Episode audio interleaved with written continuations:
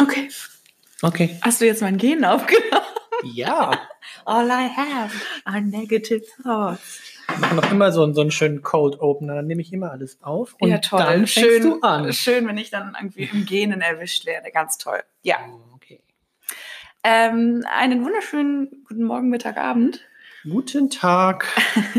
Oder so. Wir heißen Sie herzlich willkommen bei unserem Podcast Daumenkino. Hier für Sie zu Hause sind heute Ann-Sophie und Raphael. Genau. Und der Einspieler kommt jetzt. Wait for it.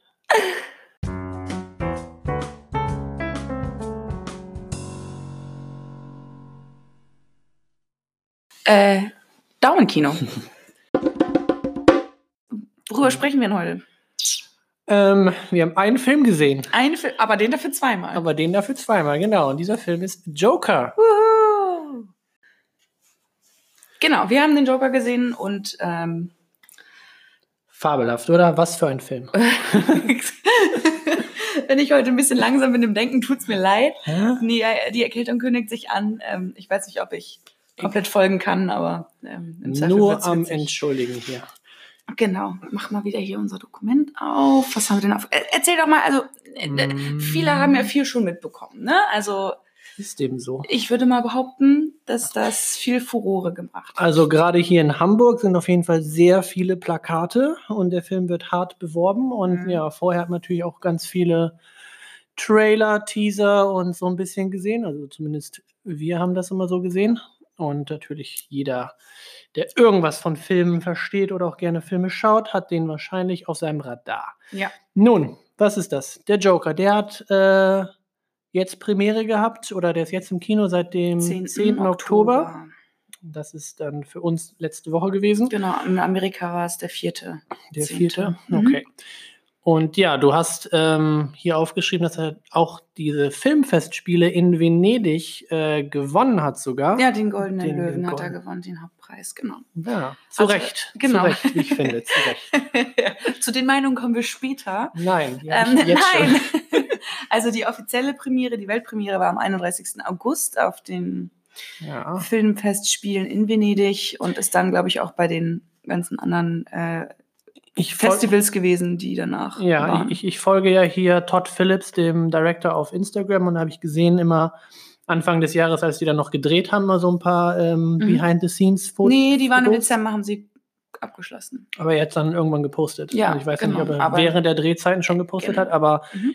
Über das Jahr verteilt hat man immer mal wieder was gesehen und ähm, auch beim, beim äh, Editing-Prozess hat er auch noch mal hier und da hat er dann so einen ersten Shot mal gezeigt Ja. und das war ganz cool. Und Marketingtechnisch sehr clever gewesen. ja, aber dann ne? kann man auch ungefähr so zeitlich einräumen, okay, da haben die Dezember fertig gedreht, den ganzen Film, und dann so noch ein halbes Jahr bis ähm, Ende Juli wahrscheinlich noch an dem Film rumgeschraubt und Mhm. Soundtrack und alles so weiter. Dauert finalisiert. Ja auch seine Zeit, ne? Und dann ging es in die, in die Filmfest-Spiele äh, rein und da konnte dann die Premiere feiern. also angefangen mit dran zu arbeiten. Also ich glaube, gedreht haben sie jetzt 2018 ab September oder so oder Mhm. August, September, also jetzt nicht Ja, wahnsinnig. lang. Drehzeiten sind ja meistens bei solchen Filmen nicht so lang, das sind dann Mhm. vielleicht so vier oder sechs Wochen. Genau. Weil das alles bis dahin natürlich alles schon geplant ist, dann hast du die ganzen Drehorte schon alle Ja, fertig, alle Genau. Post-Production und Also wenn man- äh, Pre-Production ist dann schon für die, für die ganzen Sachen. Genau, wenn man erledigt. halt mal bedenkt, wie viel Arbeit da vorweg noch ist. Also das Drehbuch Mhm. haben sie angefangen 2016 zu schreiben, glaube ich. Ja. Und ähm, ja, aber es, ich finde es immer ganz spannend, wenn man sieht, okay, vom Drehstart bis zum finalen Film war es jetzt ein Jahr und ein paar Ja. Also bei, bei, so, einem- bei so einem Film, also natürlich bei so einem, weil eigentlich sprechen wir hier von einem, ähm, naja, DC, wie nennt man diese Comic-Verfilmung und eigentlich sind solche Comic-Verfilmungen ja mit ganz viel CGI behaftet Mhm. und dann ist so eine Produktion, ich glaube, so ein, so ein Avengers oder so ein Marvel-Film dauert dann noch locker mal zwei, drei Jahre, bis der dann Ja, irgendwann genau. rauskommt. hat ja auch das entsprechende Budget. ne? Und ähm, ja, genau, da haben wir natürlich viel größeres Budget, aber so, so ein Joker oder dieser Joker ist ja eher so ein kleines Indie-Projekt, glaube ich, kann man schon fast sagen, wobei auch natürlich DC Kein, und Sony Indie, oder Warner kein ist dahinter. Indie-Projekt, aber, Aber er ähm, ist so aufgebaut wie so ein Indie-Projekt, finde ich. ja, wir könnten jetzt natürlich nochmal nachgucken, wie viel Christopher Nolan damals ausgeben durfte für seine Produktion. Die ähm, Ja, The Dark Knight. Dark Knight Trilogie im Endeffekt, ja. Ähm, beziehungs beziehungsweise die, ach, keine Trilogie, aber die Filme um Dark Knight. Doch, das ist eine Trilogie. Heißt das die Dark Knight Trilogie? Ob es jetzt Dark Knight Aber die Trilogie heißt um Heath Ledger. aber es ist eine Trilogie von, Ja, von einem, einem. Batman-Film, als drei Filme sind. ja, genau. Also die, die ja, Trilogie. hat auf jeden Fall sehr viel eingespielt. Kann man natürlich später mal gucken, wie jetzt der Joker im Vergleich dazu ähm, performt. Aber Ja, ich ist Aber ich glaube, zum Beispiel die, die Avengers haben kosten, glaube ich, ein- also haben ein Budget von, glaube ich, 200 Millionen oder noch mehr. und der hier. was Und der, glaube ich, ungefähr? 55 Millionen. Wow. Ist also ein, ist keine, ich glaube, ja, ist kein, kein, also ist wirklich nur ein Bruchteil von dem, was, Mhm. äh, wenn man es jetzt in einen Topf schmeißen will, Superheldenfilme in, äh, Anführungszeichen. Hab Ähm, jetzt, haben wir jetzt ganz toll, diese Anführungszeichen Anführungszeichen. ist immer schön, wenn man das hier macht, gestig so. mm. Könnt ihr das sehen? Anführungszeichen. Na gut. Bitte auf Instagram antworten, ob ihr das sehen könnt.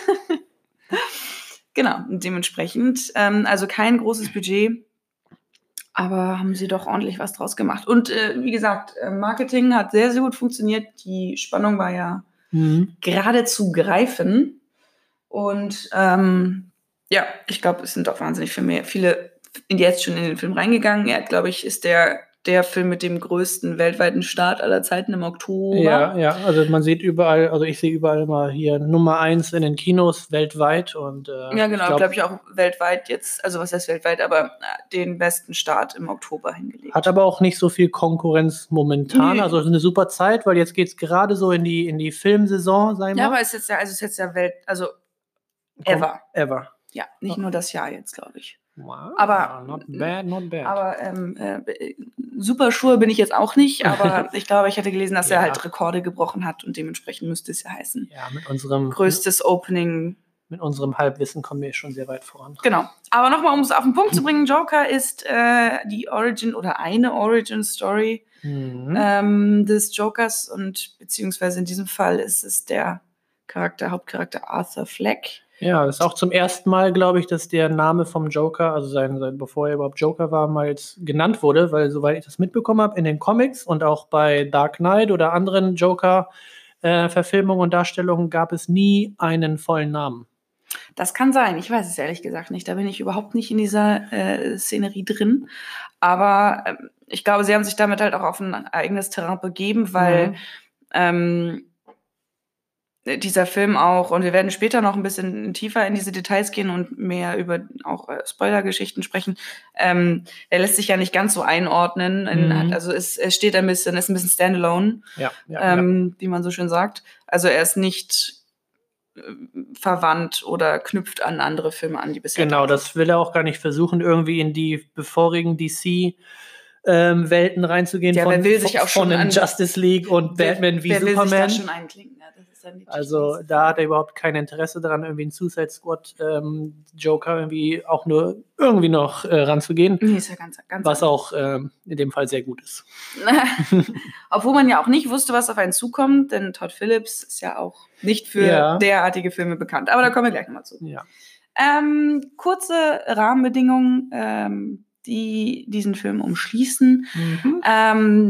Dieser Joker spielt im Jahre 1981 in Gotham City. Ich glaube, es wird nicht direkt benannt, aber Nee, es gibt am Anfang, also wir sind noch im, im spoilerfreien Bereich, also aber Mhm. ganz erste zwei Sekunden im Film geht, hört man so im Radio äh, eine Nachrichtensprecher und die reden davon irgendwie ähm, etwas mit, ich glaube, eine Ja- Jahreszeit, Jahreszahl wird nicht direkt genannt, aber es wird in so eine, in so eine Ära einge, einge Mhm, und in dem Fall ist es 81. und ja, wir wissen, 1981 spielt der ganze Kram. Genau. Ähm, Arthur lebt mit seiner Mutter Penny ähm, zusammen in einem schäbigen Apartment Mhm. in Gotham. Wie wir alle wissen, wird das sehr viel in New York gedreht. Man sieht das auch an der einen oder Ja. anderen Stelle. Aber ähm, genau. Ähm, er arbeitet als Partyclown, träumt aber davon, ein ganz großer Stand-up-Comedian zu werden. Denn sein großes Idol ist der Talkmaster Murray Franklin. Und ähm, Gespielt von Robert, Robert De Niro. und das ne? darf man natürlich nicht außen vor lassen. Murray, sagt er so schön. Auch Murray. Die Mary Franklin Show. Genau, auch der Murray Was- Franklin Was Show. ja so eine Late-Night-Show in, in den USA ist.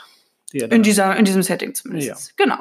Ähm, was äh, relativ früh klar wird, ist, ähm, er leidet unter einer, einem krampfhaften Lachen. Das heißt, immer wenn er Mhm.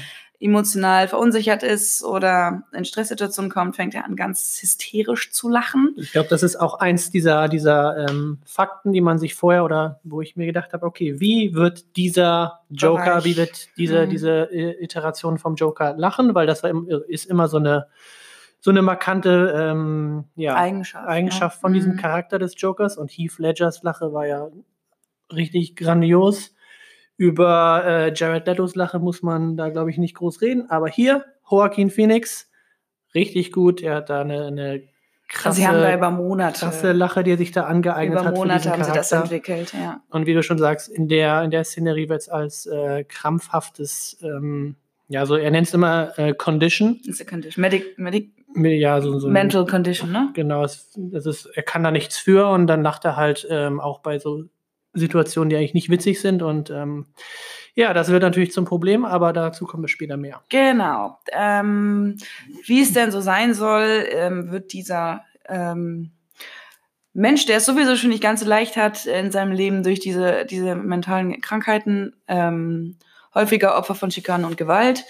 Und ähm, dieser Film beschäftigt sich in erster Linie damit, wie dieser eh schon gebrochene Mensch, als wir ihn kennenlernen, im Endeffekt in diese anarchische Figur des Jokers übergeht. Also wie Ar- Arthur Fleck. So Okay, das ist das so die sogenannte Or- Origin Story von dem Joker. Genau, in diesem Fall. Aber finde ich fast eher, der, also für mich, ich finde es so, der Joker äh, kommt halt erst ganz zum Schluss durch. Es ist im Endeffekt bis zu einem gewissen Punkt Mhm. immer noch dieser kaputte Mensch oder der kaputt gemachte Mensch, der dann halt irgendwann einen gewissen Status erreicht, der ihn in diese, in diese Rolle übergehen Ja, lässt. aber auch mal, mal eine interessante ähm, Sichtweise, diesen Charakter, also dem Charakter so eine, so eine Story zu geben, Ja. weil auch da, glaube ich, vorher was nie, nie so gemacht. Also immer den Doch, Joker also doch, ich glaube, es gibt, es gibt, ähm, es gibt eine, eine, also was heißt eine, es sind ja auch wieder mehrere Comics, die es dazu, glaube Der ich, ist immer was anderes, ne? Genau, also ähm, der äh, in einem Interview vorher habe ich gesehen und gehört, dass äh, Todd Phillips da auch drüber gesprochen hat und mit seinem Writer-Kollegen ähm, sie beschlossen haben, dass die in den Comics am meisten verwendete Geschichte ist, dass was man in Suicide Squad auch sieht, dass er in dieses in diese Chemikalien-Tanks fällt Ja, genau, die kenne und ich dadurch Comics, ja. quasi dann so abdreht. Mhm. Und das ist quasi die bekannteste Variante dieser Ja. Origin Story. Und das fanden sie zu unrealistisch. Ja, Manchmal, manchmal, was man auch zu einem Comic, naja gut, aber genau, manchmal wird sogar auch dadurch seine, seine weiße Haut ähm, beansprucht, dass man sagt, er ist in so eine Chemikalie gefallen und deswegen hat er so eine weiße Haut. da kann Michael Jackson hier ein Lied von singen.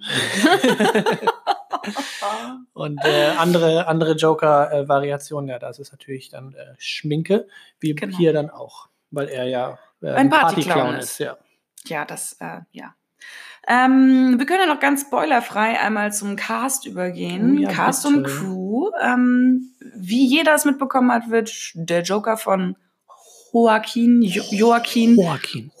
Joaquin ähm, Phoenix äh, gespielt. Für die, die mit Namen immer Schwierigkeiten haben, er hat ähm, Theodore, oh, jetzt musst du es vorlesen, du hast ihn Ich- geguckt. Ja, ich habe den, also der Thrum- Film ist Her, Thwombly, die aber Hauptrolle in sein, Her. sein, seinen Namen hatte ich jetzt auch nicht Theodore- Theodore Thwom- Thwombly. Twombly, Twombly. Auf jeden Fall kennt man das rote Poster mit, äh, mit dem Sehr Joaquin drauf und seinem tollen Schnurrbart. Ja, dann hat er Super Quell, Film, by the way. ja, Freddie Quell in The Master gespielt. Leider nicht neben, gesehen, aber soll gut sein, ne? soll, ist auf unserer Liste ähm, mit Philipp Seymour Hoffman zusammen. Uha. Dann hat er den äh, Commodus in Gladiator gespielt. Daher kennt man den wahrscheinlich am meisten. Am meisten, genau. Und auch einer meiner lieberen Filme, Lieblings, na, Lieblingsfilm ist übertrieben, aber einer, der, der mir sehr gut gefallen hat. Ähm, aus dem letzten Jahr ist äh, You Were Never Really Here, da spielt er auch die Hauptrolle. Mhm. Insgesamt hat er, habe ich ihn jetzt Joe. als Schauspieler in 48 Filmen gefunden. Ja, er macht sehr viele gute Filme, das muss man schon sagen. Und ich glaube, Joaquin ist einer der, der wenigen lebenden Schauspieler, die wirklich äh, keine schlechten Filme hat. Also nicht keine, aber Mm, Ja, sehr, also sehr der, gute er ist sehr, sehr Performance. etabliert. Immer sehr auch, gut ne? performt, egal wie jetzt der ganze Film. Was wir auch ist. übrigens ähm, dem Fakt verdanken zu haben, zu verdanken in Anführungsstrichen, sein Bruder ist ja damals ganz Mhm. dramatisch an einer Überdosis gestorben und ähm, dadurch ist er im Endeffekt wieder zurück zur Schauspielerei. Also auch mitunter war die Der ist ja Motivation auch wieder ein, zurückzugehen. ein, ein äh, Child Actor, wie man so schön sagt. ja genau, und ich glaube, der hatte dann aufgehört und ist dann aber wieder. Dann Ja, irgendwie mit 19, 20, als sein Bruder äh, Überdosis hatte, hat er den, den äh, Notrufanruf gemacht, weil da habe ich mir auch sowas angeguckt mit, wer ist überhaupt Joaquin Phoenix, seine Mhm. Karriere und so weiter und habe ich das auch ja. mitbekommen. Er war auch mit dem späten Heath Ledger übrigens gut befreundet. Genau, sehr gute Freunde. Ähm, dann haben wir ähm, Robert De Niro, der den guten Murray Franklin Mhm. spielt, den Talkmaster. Den kennt man natürlich äh, als Travis aus äh, Taxi Driver. Mhm. Hat James Conway in Godfellas gespielt und Goodfellas. not Goodfellas. Godfellas. Goodfellas, sorry. Goodfellas. Kennst du die Ähm, Pizza nicht? Die Goodfellas? Oh, hör mir auf. Alle liegen in den Ohren. Ich, ja, ich darf es auch immer nicht sagen, aber ich habe Aber- ihn ja immer noch nicht gesehen. Aber Goodfellas ist ein sehr guter Film. Ja, Der meine Liste auch. ist noch lang. Da hast du die, du hast bestimmt so eine Martin Scorsese-Liste an Filmen, die du Mhm. noch abarbeiten musst. Mhm. Ja, da gibt es noch ein paar mehr drauf, die ich noch abarbeiten muss. Ja. Aber ja, mal. Ne? dafür habe ich viele andere Sachen gesehen. Ne? Das reicht ja. genau, und er hat äh, in Tarantinos Jackie Brown Louis Gara gespielt. Ah, Jackie Brown, den muss ich jetzt auch noch mal gucken, weil gerade vor ein paar Tagen ist äh, Robert Forster gestorben. Genau, der dort auch sein. Ganz schade, der Mhm. In Jackie Brown äh, ganz groß dabei war und jetzt in dem aktuellen El Camino, der auf Netflix läuft. Ah, siehst du mal, das Hm, wusste ich wunder, nicht. Wunderbarer Film. So ein Film ist natürlich nichts ohne einen, zumindest in diesem Fall kleinen weiblichen Nebencharakter, ähm, der da heißt Sophie Dumont heißt die Rolle und Mhm. Sazi Betts. Sassy Beats, Beats. die man aus Deadpool 2 kennt, da hat sie nämlich Domino gespielt. Ja, also die hat ähm, dieses Jahr sechs Filme, also arbeitet in sechs Filmen dieses Jahr, hat jetzt gerade äh, Mhm. quasi ihren Durchbruch. Das ist eine ähm, Berlinerin. Das Ich finde einen ganz Fun spannend. Fact ganz cool, weil ich habe die Serie Atlanta, die du ja auch Mhm. aufgeschrieben hast, gesehen und da gibt es eine Episode in der zweiten Staffel, wo es ähm, um den deutschen Brauch äh, des, des Krampus, glaube ich, geht. Krampus, österreichisch ist das, ja. Mhm. Ja, aber sie, sie Mhm. äh, genau, sie, sie sind an so einem deutschen äh, bayerischen Hofhaus oder wie Mhm. auch immer. Und da spricht sie halt auch sehr viel Deutsch. Und äh, daher da habe ich dann im Nachhinein gecheckt, okay, sie ist Deutsch-Amerikanerin und ich glaube, ihr, ihr Vater ist Deutscher gewesen. Oder Berliner. Ihre, ja. Genau. Und daher kennt sie, kann sie die Sprache ganz sehr gut sogar sprechen, weil manchmal bei, bei amerikanischen Serien oder Filmen, wenn Schauspieler Deutsch sprechen müssen, dann merkst du halt, okay, die entweder konnten das nicht und Oder haben das dann durch den ja, Dialektcoach genau. dann versucht zu machen und dann, man merkt sofort und versteht nicht, was sie sagen, aber bei ihr ähm, Beides. grandioses Deutsch und äh, Ich war ganz Ja. überrascht, als ich das gelesen habe, dass sie eigentlich in Berlin, ich glaube, sie hat bis acht oder so hat sie in Berlin gelebt, und dann Ja, sind sie nach ja. Amerika zurück. Oder nach Amerika. und da wird in Atlanta ihr Charakter halt oder ihre Vergangenheit dann direkt mit eingebaut und das ist ganz, ganz lustig Cool. eigentlich, wie schön das da in die Story auch passt. ja, also ich glaube, von der wird man in nächster Zeit noch sehr, sehr viel sehen. Ja, auf jeden Fall. Ähm, und als letzte vielleicht noch äh, dem einen oder anderen bekannte Rolle ist ähm, Penny Fleck, die Mutter von Arthur, unserem Hauptcharakter, ist, ähm, wird von Frances Conroy gespielt. Mhm. Und die kennt man in erster Linie aus ähm, American Horror Story Coven. Die hat auch so eine creepy Stimme. Ja, wo sie Myr Myrtle spielt, Myrtle Snow. Das ist die Hexe mit den Ja. roten Haaren. Krass. Die alte Aha. Hexe mit den roten Haaren. Okay. Genau, das so zum Cast. Also eigentlich ähm, sehr gut besetzt. Zwei sehr berühmte, sehr bekannte äh, Darsteller und zwei, Und, ähm, also na, Francis Conroy ist auch schon relativ lang dabei, aber und nebenbei auch die, also das ist jetzt so die, die Hauptcast, aber nebenbei gibt es auch noch ähm, andere Leute, die mitspielen, die, äh, die man auch sehr gut kennt, also aus Serien. Ich finde, der, der eine Kollege von ihm ist, der ist bei True Detective, der Serienmörder aus der ersten Staffel, der spielt Mhm. mit. Dann gibt es noch den, äh, die beiden Detectives in dem Film, die sind auch sehr bekannt. Einer davon Mhm. ähm, auch aus irgendeiner Serie, ich glaube, äh, wie hieß denn das irgendwas mit, also eine HBO-Serie mit, ähm, hm, wie hieß unser, The Wire oder sowas. nee, nee, was Neueres, The Night Off, glaube ich. Ach so, ja, da bin ich jetzt. The Night Off ist hier mit diesem, hab seinen Namen jetzt gerade nicht mehr im Kopf, aber er spielt den, den, den, den, den ähm, Bösewicht bei Venom. Ah, okay. Den, du- vielleicht hast du den noch im Kopf. Mhm. Äh, ja, auch The Night of, grandiose Serie und der, der, einer von denen, glaube ich, ist der, der Detective hier in Joker. Okay, das waren ganz schön viele M's, M's, M's. Sorry, ich dachte, ich Ist krieg in das besser runter, aber dann Wir lassen's alles fallen mir drin, dann ist die alles gut. ganzen Namen doch nicht so schnell an. Aber Nein, ist es auch dann egal. The Night Off ist hängen geblieben. Äh, Ja, also, ne, Serien können wir auch eine, eine Special-Folge machen, da habe ich ganz viele auf Lager. ja, du, also da können wir uns, glaube ich, totreden. Ja. Zur Crew. Also, Cast, nochmal ganz kurz, sehr vielversprechend, ne? Also, sehr große, sehr bekannte Namen dabei, ähm, sehr vielversprechende Ja, ja. ähm, Nebencharaktere. Ähm, zur Crew. Ähm, Director ist Todd Phillips.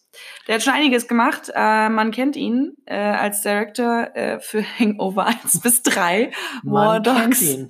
Und Starsky und Hutch, unter, also unter Also, anderem. Schon eher so der, der Comedian-Typ, Das ne? hast du schön gesagt. Aber er auch ganz toll, wie, wie beim Joker, er sagt ja auch immer, es- ich dachte, mein, mein Leben ist eine Tragödie, aber ich merke jetzt, Das ist, das ist eine Komödie. Das ist aber auch bezogen von, auf, auf ein Zitat von Charlie Chaplin übrigens. Ja. Habe ich auch gelesen. Und es gibt auch- so viele Sachen, die man darüber nachlesen kann, die wir jetzt nicht mit reingebaut haben. Aber für die, die es interessiert, YouTube ist voll damit, IMDb ist voll damit. Alles ganz, ganz voll. viele tolle Facts. Ja. So. Ähm, aber er hat ja nicht nur directed, der gute Todd Phillips. Er hat nämlich auch produziert. Und das finde ich jetzt ganz spannend, weil er hat A Star is Born mit produziert. Und, Das weißt, wird und weißt du warum? Na? Weil er hat ja im ersten Hangover oder auch in allen anderen Hangovers hat er ja Bradley Cooper gecastet Mhm. Und die sind durch diesen Film halt enge Freunde geworden und ähm, Jetzt haben gegenseitig sich dann, immer gegenseitig. Genau, die machen jetzt gegenseitig alles äh, so ihre Projekte mit. Deswegen, da wollte sie wahrscheinlich jetzt so drauf Mhm. hinaus. Äh, Bradley Cooper hier bei Joker als Produzent mit aufge Genau. aufgeschrieben. An zweiter Position sogar. Und ja, genau. Äh, Todd Phillips hat halt den, den äh, Star is Born-Film von Bradley Cooper, den er ja directed und geschrieben hat, dann auch mitproduziert. Mitproduziert. Also weil die so, so dicke Freunde jetzt sind. Genau, Mensch. Er hat auch Joker selber mitproduziert und aber auch ähm, Project X. Project X, das war doch dieser Ja, der Party- Partyfilm. Partyfilm, ne? Der ja, war gar nicht also so schlecht. naja, also es ist ein Partyfilm. Das ist so der Soundtrack des Ja. Abi-Jahrgangs irgendwie. Aber irgendwie okay. lustig auch. Ähm, und er schreibt auch tatsächlich, Joker hat er nämlich auch selber geschrieben, Mhm. ähm, zusammen mit seinem Co-Writer. Und ähm, Borat hat er geschrieben und Aha. Hangover 2 und 3. Nicht den ersten. Ja. Der gute. Der, nicht, nicht, Nicht den guten. nicht den guten. Schade. Naja, Genau. immerhin hat er einen guten Joker geschrieben. Genau, wir haben gerade schon gesagt, produziert hat, ähm, hat äh, Bradley Cooper und Todd Phillips auch, ein paar andere Namen auch noch mit dabei. Mhm. Geschrieben äh, wurde Joker auch von Todd Phillips und Scott Silver. Der hat unter Umständen, unter Umständen, Unter unter, anderem, Ach, unter Umständen macht er auch Eight Mile und The Fighter. genau. Ähm, Mensch, da sind ja große Namen dabei oder auch große Filme. Ja, Nicht Cinematography schlecht, nicht ist Lawrence Sher. Der hat auch Hangover gemacht, Godzilla, Garden State und der Diktator, also auch eher ähm, Oh, Garden State. Das ist ja Mhm. auch ähm, jetzt, wo, wo der hier auftaucht, ja, tatsächlich Joker und Garden State von der Art, wie sie, wie sie filmen, schon ähnlich. Das stimmt.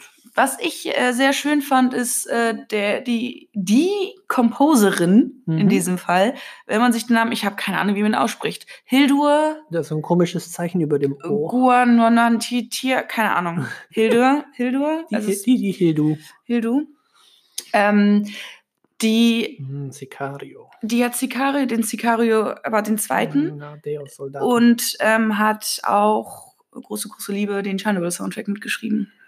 Der Soundtrack ähm, zum Joker, der, der haut schon rein. Und man, jetzt, wo man, jetzt, wo man sieht, dass sie auch noch Sicario gemacht Also hat, sie tritt, also es hat. sieht für mich so aus, als würde sie so ein bisschen in die Fußstapfen von ähm, Johann Johansson eintreten. Ja, und der Name, also der Nachname so geschrieben Ist ist auch scheinbar ist ja dann auch ähm, Schwedin oder was war Ja, Johann? ja. ja.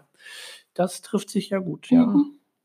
Ja, fand ich, ja, der Soundtrack war echt. Die war sehr, sehr gut. Hammer. Also gibt es Szenen, also zwischendurch dachte, hatte mich, äh, es gibt ein paar Szenen, wo er sich sehr an Dark Knight ein bisschen anlehnt und Gefühl dann hatte ich löst, auch, er ja. sich, äh, löst er sich aber wieder auch so ein bisschen. Genau, er hat so ein paar so Momente, wo du denkst, okay, jetzt hat der Soundtrack sehr stark von Dark Knight äh, abge äh, ge- ge- geklaut, aber dann geht es so in eine ja, Schiene, wo dann doch sein eigenes Ding Aber er hat. sucht sich äh, wirklich auch äh, verwandte Szenen, so diese, Ja. diese, diese Zug, also nicht, wo du im Zug selber drin sitzt, sondern so eine, so eine Kamerafahrt, Mhm. wie der Zug ähm, am Wasser lang fährt. Ja. Und dort ähm, kommt dann dieses, äh, dieses Thema, was dem Dark Knight-Thema sehr verwandt ist, Ja. wo man auch denkt, ja gut, das ist natürlich dann so ein bisschen dieses dieses gemeinsam verknüpfende Thema, dieses, Ja. der Zug fährt auf dieses große Gebäude zu oder in Richtung dieses großen Gebäudes und der macht sich auf den Weg ähm, zu dem einzigen, also zu einem den kleinen Bereich der Geschichte, Mhm. der Batman oder nicht Batman, aber Bruce Wayne Ja. quasi mit einschließt. Der ist dann Die- sehr nah Wayne oft, Manor. ähm, an dem an dem Originalthema von ähm, ja, das hat mich dann auch mal so ein bisschen dran erinnert, was jetzt nicht. Schlechtes heißen soll. Nee. Weil er ist ja auch. Nee, also ich finde, es steht- Zimmer kannst du schon machen. Und Ja. Hildur, Hildur ähm, ja, lernt Es natürlich ist dann von Hildur, den keine Besten. Ahnung, aber ich bin begeistert. Ich kannte das nicht zuordnen, geschlechtsseitig. Ich hätte jetzt wetten können, dass das ein Mann ist, weil Weil doch schon sehr, sehr, sehr ähm, imposant ist, der Ja, ganze Sound. ja. Aber das ist ja ganz cool. Dann haben wir nämlich eine neue Composerin, die man verfolgen kann bei weiteren Mhm. Filmen, weil Chernobyl War und sehr, Sicario sind schon. also nochmal für alle, die noch Joker. Chernobyl noch nicht gesehen haben, ne? Geht Chernobyl gucken, holt euch ein Sky-Ticket und guckt das einfach. Geht da mal hin. So, okay, das ist so viel zum Cast und Crew. Also Cast sehr vielversprechend, Crew war von Anfang an so ein bisschen, wo du dachtest Mhm. so, naja, warten wir mal ab. Ähm, Ja. Aber Ja, ja, ich dachte mir auch, Joaquin Phoenix, okay, cool. Robert De Niro, super, da hast du schon mal zwei Hauptdarsteller, da, da kannst du schon mal nicht so viel falsch machen. Das heißt aber natürlich noch nichts bei einem, bei einem Film. Da hat man ja viele von solchen Filmen, wo krasse Schauspieler mitspielen, aber dann der Mhm. Film scheiße ist. Und weil halt, jetzt nichts gegen Todd Phillips, aber weil halt der, sein Name und Hangover halt daran hing, dachte ich halt auch nur, okay, mal schauen, was das wird. mh, Aber ja äh, vielleicht auch die alle. Ängste äh, über, über Bord geworfen. Todd Phillips, äh, Joaquin, alle, die da mitgemacht haben, echt guten Film gemacht. Also ich finde äh, den auf jeden Fall im Kino schauen. Mhm, würde ich aber auch auf jeden Fall sagen. Auch gerne in Originalsprache, weil ich habe den, ähm, den einen Trailer in Deutsch jetzt neulich gesehen und war so ein bisschen irritiert und ich kann mir auch nicht vorstellen, wie das mit der mit dem Lachen funktionieren soll Ja. irgendwie, aber weil das ist sehr wichtig, dass das halt das, fand- Original ist und ich glaube nicht, dass sie das übersynchronisiert haben. Also ich kann Doch, mir nicht doch, also haben sie es? doch. Das Lachen haben sie Ja, übersynchronisiert. ja, also, also ich weiß es nicht, ich habe es jetzt nicht gesehen, aber ich weiß von, von meiner Erinnerung her, dass der Dark Knight, der, den habe ich ja auf Deutsch gesehen damals zum ersten Mal und da wurde auch die Lache von Heath Ledger oder halt der komplette ähm, Heath Ledger Part natürlich auch äh, komplett synchronisiert und auch die Lache und wenn man sich das jetzt Side by Side mal anhört, ist dann ist das schon so, ne? wo du denkst, okay, das ist eine wirklich viele, also das ist Es wirkt ganz anders, ne? ja, und die Stimme von diesem Schauspieler ist halt so wichtig und gerade diese Lache von diesem Charakter ist so wichtig, dass da leider viel verloren geht. Und ich glaube, das ist hier der Fall oder wird hier auch der Fall sein, wenn man sich das in, in Deutsch anguckt, was jetzt natürlich auch funktionieren könnte. Wir haben es ja nicht gesehen. Ich habe auch nur den Trailer gesehen und dachte mir, oh Gott, was ist das für eine Stimme? Mhm. Das ist nicht Joaquin. Ähm, ja, muss man mal schauen. Also, ja. Ja, gerade weil er so eine, ich finde, er hat so eine ganz, ganz. Dann, dann lieber mit eigene Unter wenn man Probleme Stimme. damit hat, dann doch vielleicht lieber mit Untertitel gucken, aber auf jeden Fall auf Englisch, weil diese Lache, die ist, Das ist dieser wichtig. Charakter, Ich glaub, da das, da hat er auch sehr viel reingepackt, äh, der Schauspieler, dass es Ja. so rüberkommt. Also ich finde, das Beeindruckendste an dem ganzen Film ist tatsächlich der Soundtrack. Das ist für mich das Beste und äh, Phoenix in seiner Hauptrolle. Ja, Das ist wirklich beeindruckend gewesen. Gut. Unabhängig davon, wie dann der Rest des Ganzen läuft. Also große, große Kinoempfehlung unbedingt. auf jeden Aber ich Fall. glaube, ja. das muss man den Leuten auch nicht zweimal sagen. Die Leute, die Lust drauf haben und die Bock auf das die haben Thema ihn schon gesehen. Genau. Wir werden ähm, jetzt äh, Und für die Leute, die ihn schon gesehen haben, Genau, oder die, die auch gern oder weniger Probleme haben, sich einen, einen oder anderen Spoiler ähm, Mhm. reinzuziehen, das einfach nur noch die Spannung ein bisschen steigert. Wir werden nicht komplett den Film nacherzählen, aber wir werden ein paar äh, Funfacts jetzt ähm, erzählen, die eventuell ein paar Spoiler enthalten. die den könnten, zweiten Kinogang vielleicht sogar noch ein bisschen interessanter machen, weil es gibt ja schon Sachen, die man am ersten Mal vielleicht nicht sofort checkt und dann, wenn man, also vielleicht mit unserer ähm, Kommentar Kommentation noch dazu, kann man vielleicht sogar noch, noch ein paar andere Informationen rausfinden. Dementsprechend. Ähm, können wir, würden wir gleich vielleicht auch noch mal drüber, kurz drüber sprechen, ähm, über die Diskussion, die es gab mit ähm, der äh, Mental Health Diskussion, Mhm. ob das äh, für Leute sinnvoll ist, die da ähm, empfindlich sind oder Ja. unter Depressionen oder Angstzuständen leiden. Ähm, diese Dinge werden wir auch gleich noch einmal ansprechen. Gut, dann für die, die äh, keine Lust mehr auf Spoiler haben, vielen Dank fürs Zuhören. Wir wollten eigentlich nur 15 Minuten machen. Wir sind Well, jetzt doch mal eine halbe Stunde. Naja. na gut, aber für alle anderen dranbleiben. Wir Infos gehen sind in die, cool. gehen jetzt in die Spoilerzone. So, weiter geht's für die paar Nasen, die jetzt noch da sind. Vielen Dank, dass ihr da dran, geblieben seid. Wir machen es jetzt hoffen, hoffentlich, hoffentlich nicht ganz so lang wie unser erster Teil. Wir hatten gehofft, dass wir es schneller hinkriegen, aber tun wir nicht.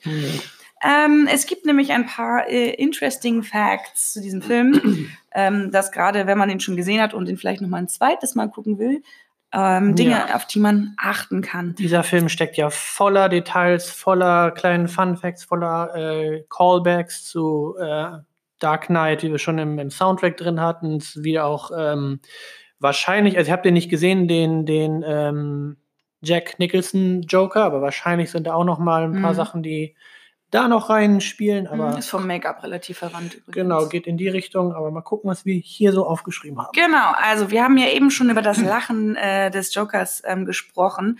Joaquin Phoenix hat diese, dieses Lachen ähm, mit Todd Phillips zusammen äh, einstudiert über mehrere Monate hinweg. Es Mhm. war wohl für Phoenix gar nicht so angenehm, weil, ähm, Mm, Ja, ja, weil, glaube ich, weil, weil er ähm, ein bisschen die Erwartungshaltung an sich selber hatte, das sofort hinzukriegen und nicht diesen Prozess mit, also wollte, also ihm war nicht in dem Fall nicht klar, dass das ein Prozess sein wird, in dem sie das rausarbeiten. Okay, das habe ich anders gehört, weil da habe ich ähm, Interview mit Joaquin, wo er gesagt hat, es war ihm, weil die, das fand ich eigentlich ein ganz schönes Interview, weil die, die, die Frau, die ihn interviewt hat, die Frage gestellt hat und er dann so, woher weißt du das? Weil die Frage war so, ähm, hast du für diese, für diese Rolle vom, vom Joker, musstest du da äh, vorsprechen und warum wolltest du selber vorsprechen? Mhm. Und er dann erstaunt, dass sie das weiß, weil er hat für diese Rolle mehrfach vorgesprochen bei Todd Phillips Mhm. um genau diese Lache, ähm, weil er war sich nicht sicher, was du schon meintest, ob er Mhm. das hinkriegt. Ja. Und es war ihm sehr wichtig, dass er und Todd ähm, diesen Charakter halt wirklich hinkriegen. Und ja, genau, aber das ob er die richtige Person dafür ist. Und Genau. deswegen wollte er ganz viele von diesen ähm, dieser Vorsprechungen Genau, machen. also die haben lange, mehrere, ich glaube drei Monate fast haben sie dran gearbeitet, über mehrere Treffen dieses, diese Lache zu entwickeln. Hat natürlich dann viel, Ja. glaube ich, auch im stillen Kämmerlein wahrscheinlich, wie er das als ähm, Ja, er meinte, er, kann, er konnte das auch nicht so gut nach, nachbauen jedes Mal und er musste dann, dann in dem Moment, wo es dann gefilmt wurde, dann ging's und dann läuft's, aber so selber davor war es nicht ganz so einfach, ja. Ja, kann ich mir vorstellen, weil, ähm, also wenn man diesen Film gesehen hat oder auch in den Mhm. Trailern, aber ich finde, da wirkt es nicht ganz so intensiv. Also ich finde, in den Trailern merkt man auch nicht, also du denkst, er ist halt irgendwie ein bisschen gaga, Ja. aber man merkt halt, also man erfährt halt erst in dem Film, dass es eine Condition ist, die er hat, also eine, Im Trailer eine Problematik, die er auf oder Ja. eine Krankheit hat. Im Trailer lacht er, oder hört man, glaube ich, gar nicht so viel ähm, seine, sein Lachen, weil das Ja. haben sie sich dann schon für den Film aufgespart. Genau, auch dieses Lachen an unangemessenen Stellen Ja, und, und ähm, genau, also dieses Lachen, ähm, das erklärt sich jetzt nämlich auch, gibt drei, es gibt drei Stufen von Mhm. diesem, von dieser, dieses Lachens. Einmal das Elendgelächter, ähm, was quasi passiert, wo er sich auch wirklich dann auch doll selber verschluckt. Ja, man sieht das in Ähm, seine, die Szene seiner im, Mimik. genau, äh, irgend, es gibt eine Szene, die kennt man aus dem Trailer auch, da sitzt er im Bus und ja. möchte dieses kleine Kind zum Lachen bringen. Ne? Ja, ja. Und die Mutter ähm, sagt, äh, äh, stören lass Sie mein Kind, Kind nicht, in äh, don't bother my child. Und äh, er ist halt völlig perplex und fängt halt dann daraufhin an, hysterisch zu lachen.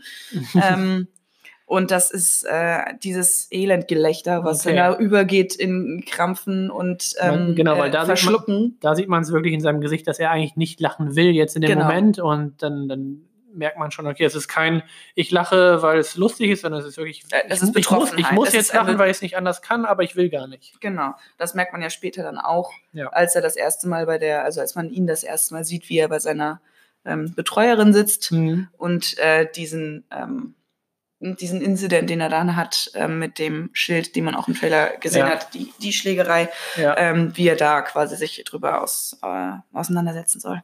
Dann gibt es noch die eine unter vielen Lache, das haben wir zum Beispiel in der Kinoszene, er schleicht sich irgendwann in ein Kino, Mhm. wo ein Charlie Chaplin-Film läuft, für den es auch mehrere Referenzen in diesem Film gibt.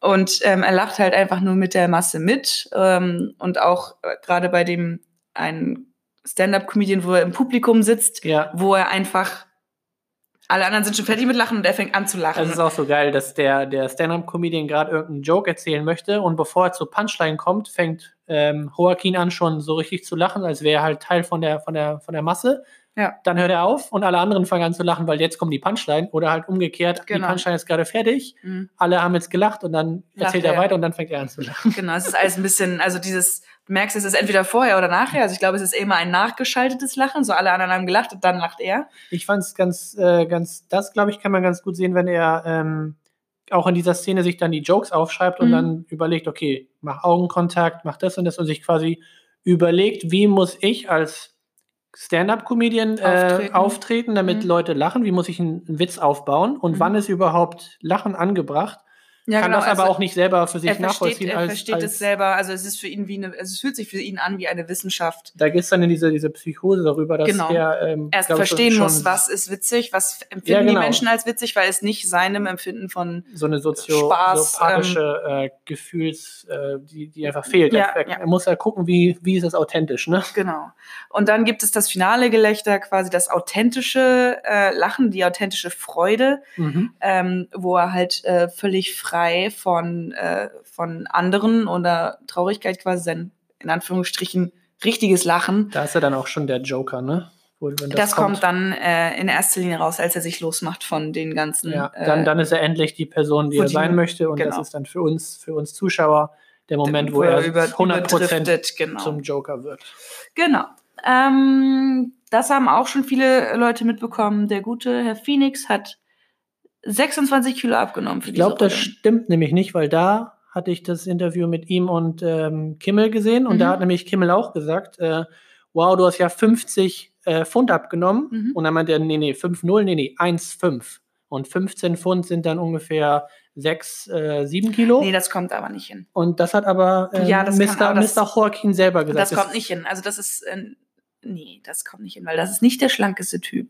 Nee, aber er ist jetzt auch nicht so abgemagert nein, wie, wie ein ähm, Christian Bale in, in nein, The Mechanic. Nein. Und ich glaube, sechs Kilo machen schon viel aus. Nicht, nee. Ich glaube nicht, dass das hinkommt. Ja. Also ich habe auch diesen Fun Fact überall gesehen, dass alle diese 50 Pfund oder hier jetzt 26 also Kilo kann, aufschreiben. Ich komme damit klar, wenn das nur 10 Kilo sind. Aber er, er hat halt selber gesagt, nee, nee, niemals habe ich so, so viel, er hat auch äh, in, bei dem, bei dem äh, Late Night Ding auch gewitzelt und hat, so viel haben die mir nicht bezahlt, dass ich so viel abnehme. Mhm. Also, aber natürlich, ich glaube 26 ich, Kilo klingt schon doll, aber ähm, ich finde, es müssen schon mindestens, also so wie man, also wie man nicht, ihn sonst kennt, ja. Da, genau, also und er ist nicht der trainierteste, der schlankste, er ist immer, es hat immer ein bisschen Bäuchlein, also es ist nicht. Kommt natürlich auf die Rolle an, die er davor gespielt hat, wo er gerade war in seiner. In ja, genau, aber seine, sein normales, sein normaler Körper war, wenn er jetzt nicht irgendwie für eine Rolle äh, was macht, ist immer ein bisschen, ein bisschen mhm. untersetzt. Nicht doll, ja, aber so ein bisschen. Und deshalb ja. glaube ich, es können nicht nur sechs Kilo sein. Aber was man auf jeden Fall sagen kann, der hat auf jeden Fall viel abgenommen für die Rolle. Dann, ja. Das habe ich nämlich auch. Ähm, gehört, dass äh, er sich nicht sicher war, wie die Rolle des Jokers oder des Arthur Flex sein soll, entweder übergewichtig oder untergewichtig. Und er wollte mhm. eher übergewichtig, weil das für ihn einfach ist. Aber mhm. Todd Phillips meinte so, nee, du musst abnehmen, mhm. weil der Joker ist drahtig, der ist, der ist dünn. Mhm. Sorry, ähm, jetzt nichts. musst du abnehmen. Und dann dachte sich auch, ah, Mist. ja, ich glaube, es ähm, soll auch optisch nochmal, also Übergewichtigkeit ist ja auch ein, also kann ja auch eine Äußerung von psychischen Problemen sein, aber ich glaube, mhm. ähm, es sieht ungesund, also gesellschaftlich äh, wieder schwierige, schwierige Situation, das so zu formulieren, aber man ist es mehr gewohnt, die Leute, die krank sind, sind eher genau, untergewichtig. Das war nämlich auch ein Thema, warum er ähm, mit der Idee gespielt hat, Übergewicht oder Untergewicht, weil es gibt halt ähm, gerade bei solchen Leuten, die irgendwie ein bisschen krank sind, ähm, ja, genau diese zwei Extreme. Entweder mhm. du ähm, überfrisst dich und bist halt übergewichtig oder du isst halt wirklich nichts mehr und ähm, bist dann dadurch untergewichtig. Mhm. Und ja, er wollte halt äh, in eine Richtung gehen und ja, aber der Joker ist halt eher der, der dünne Typ und ähm, wobei ähm, in den Comics ist er dünn, ja, und ähm, Jared Leto, der ist ja eh so, so ein drahtiger Typ, da ist er halt auch in seiner Rolle mhm. dünn, aber ein Heath Ledger zum Beispiel ist ja nicht, trainiert, der ne? ist ja nicht dünn, der ist halt schon der kommt in diesem, in diesem Anzug, in dieser. Ähm, aber der hat die Körperhaltung. Gut, gut rüber, aber er hat, den, er hat eine andere Körperhaltung. Ganz, ganz anders. Spielt halt auch einen anderen Charakter, also diesen anarchischen Punk-Joker. Ähm, mhm. Wobei, da kann man, glaube ich, auch die, die schöne äh, Brücke schlagen, weil das in dem, in dem Christopher Nolan, der, der Joker dort, er möchte ja dieses, diese Stadt Gotham, er möchte diese Einwohner ja dahin bringen, wo hier, finde ich, bei, bei dem Joker die Einwohner schon sind. Mhm. Also er möchte sie über den Rand ähm, bringen und dazu, also in dieser einen in famosen Szene mit den beiden Schiffen, wo ähm, jeder ja die Bombe oder diesen den Auslöser für die Bombe hat, da möchte er sehen, okay, jetzt gehen sie und jetzt ähm, zeigen sie halt, was wirklich mhm. sie sind. Und hier finde ich, bei dem Joker sind alle äh, oder ist Gotham City eigentlich schon genau da angekommen, wo der andere sein möchte. Mhm.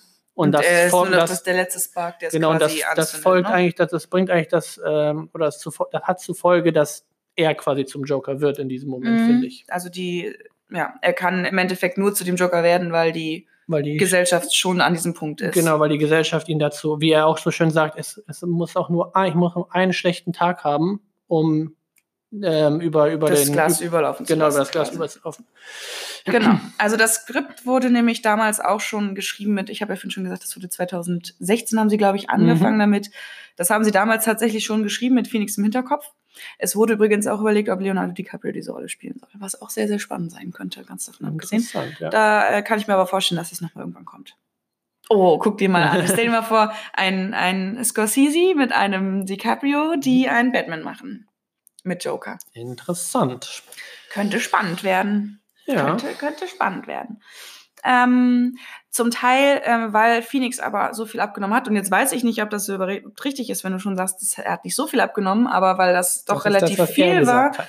doch relativ viel war wohl angeblich, mussten, haben sie zum Teil äh, während der Produktion das Drehbuch noch umgeschrieben, Mhm. weil es sonst zu riskant gewesen wäre, ihn weiter auf diesem Level zu halten. Ach so. So hatte ich das gelesen. Okay.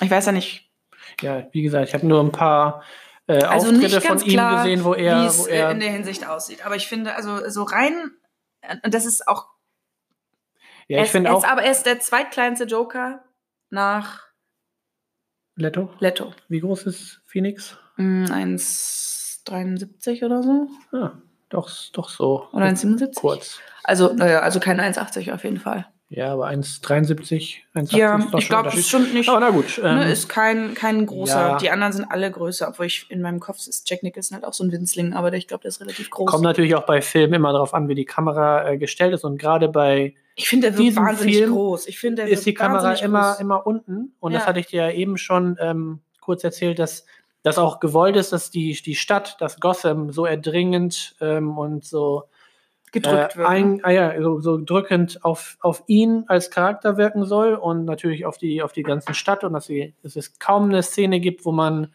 einfach so groß in den Himmel gucken kann und alles ist so frei und offen. Nee, das ist immer die Stadt, die drückt auf die Charaktere, auf die Bewohner ein. Mhm. Und weil die Kamera natürlich dann von unten äh, filmt oder viel unten ist, dann wirkt der Charakter dann auch größer. Ja, also ich fand es sehr erstaunlich. Also das liegt halt auch daran, dass der halt wirklich dünn ist in dieser Rolle. Also Mhm. und nicht dieses, ähm, also er ist ausgemergelt. Ja. Ne, ne, nicht dieses, ähm, äh, ich bin ein bisschen, ein bisschen schlanker, ich habe ein paar Kilo, ein paar Kilo zu wenig Nee. und nicht irgendwie, sondern sie richtig, die Haut hängt so ein bisschen, Ja, da gibt es auch diese Szenen, wo er, wo er ähm, Sich die oberkörperfrei so tanzt und sich so. die und Haare gerade färbt und, und dann, äh, die Haare sich färbt und dann- dann- grün. Ja, Dann ja. siehst du halt, wie sein, seine Rippen, ähm, äh, sein, seine Rippen, die einfach komplett so fast ja, rausspringen. also es so, ist, es so ist wenig Haut hat. aber halt dementsprechend auch zur Rolle passend, ist es kein geschönter Anblick. Ne? Nee, nee. Also es wäre auch interessant, ich denke jetzt die ganze Zeit an hier, ähm, wo du sagst, er hätte auch äh, fettleibig sein Mhm. können. Ich denke jetzt die ganze Zeit an Jared Leto hier in den äh, Chapter 26, Ja. den wir ja neulich gesehen haben, wo er so Ja. dazu genommen hat.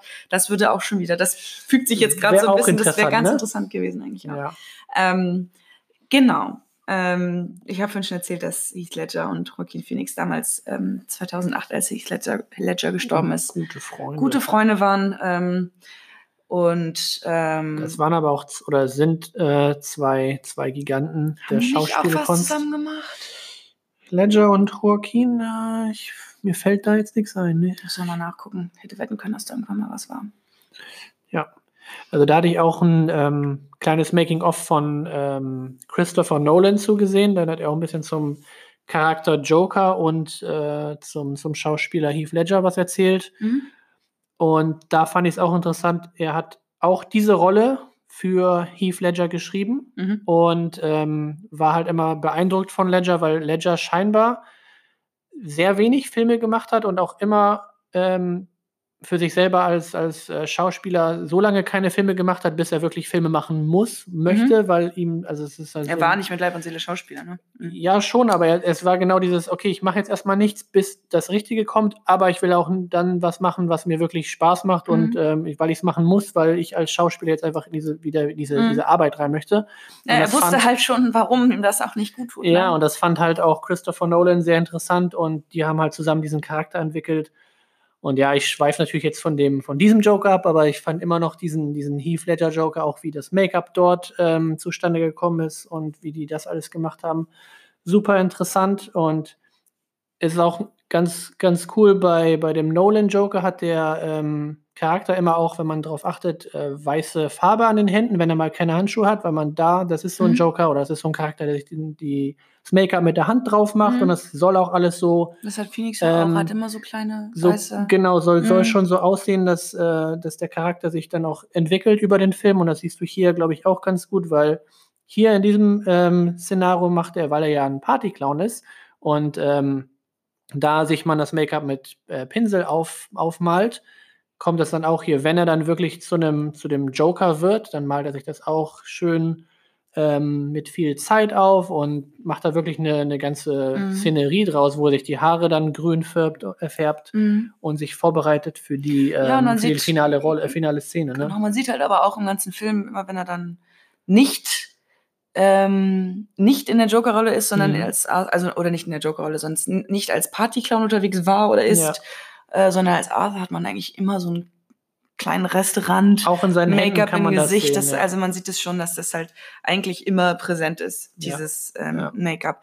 Die Haare, die Haarfarbe, Mhm. finde ich ja ganz lustig, war übrigens inspiriert von Brokkoli. Brokkoli. Von, von allen möglichen Farbstufen von Das- Brokkoli. Wir müssen seine Haare auf den Brokkoliton kriegen. Ich habe da jetzt dann tatsächlich nochmal drauf geachtet, weil im ersten Moment, als er Ja. sich die färbt, dann sehen die sehr, sehr knallgrün aus. Aber wenn du dann siehst, wie er die Treppen runterhüpft, ja. dann siehst du so ein bisschen, dass da noch mehr Erdtöne drin sind in den Haaren. Und das, dann habe ich das Brokkoli verstanden. So.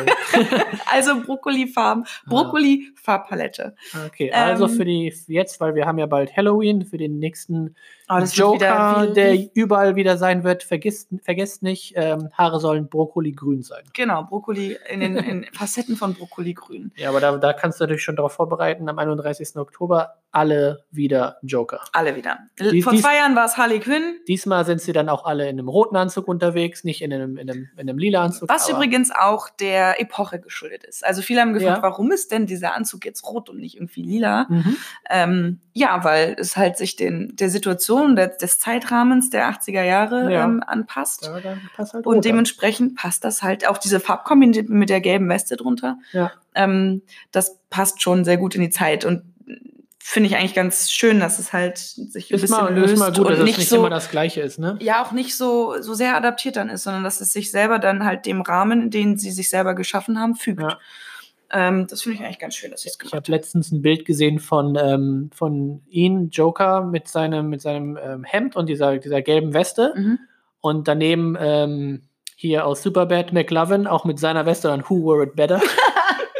und sieht so geil aus, wie sie halt ähnlich aussehen. so, Ja, aber, dann doch ganz anders interpretiert. aber doch ganz anders. Ja. Ähm, das Make-up ähm, ist übrigens, es kommen wir nämlich zu ein paar Facts, die mich wieder sehr Ja. glücklich gemacht haben, mich als alten äh, True Crime-Fan, weil da ist tatsächlich sehr, sehr viel Interessantes jetzt drin.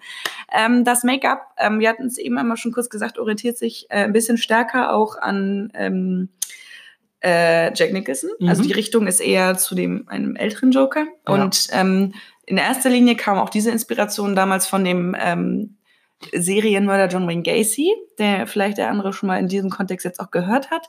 John Wayne Gacy, ähm, auch geprügeltes Kind, ähm, mit sehr dominantem Vater, ähm, sehr dominanter Vater, Ja. aber existenter Vater. Hier halt äh, in diesem Fall äh, für den Joker keine existente Auch Vaterfigur. Wayne.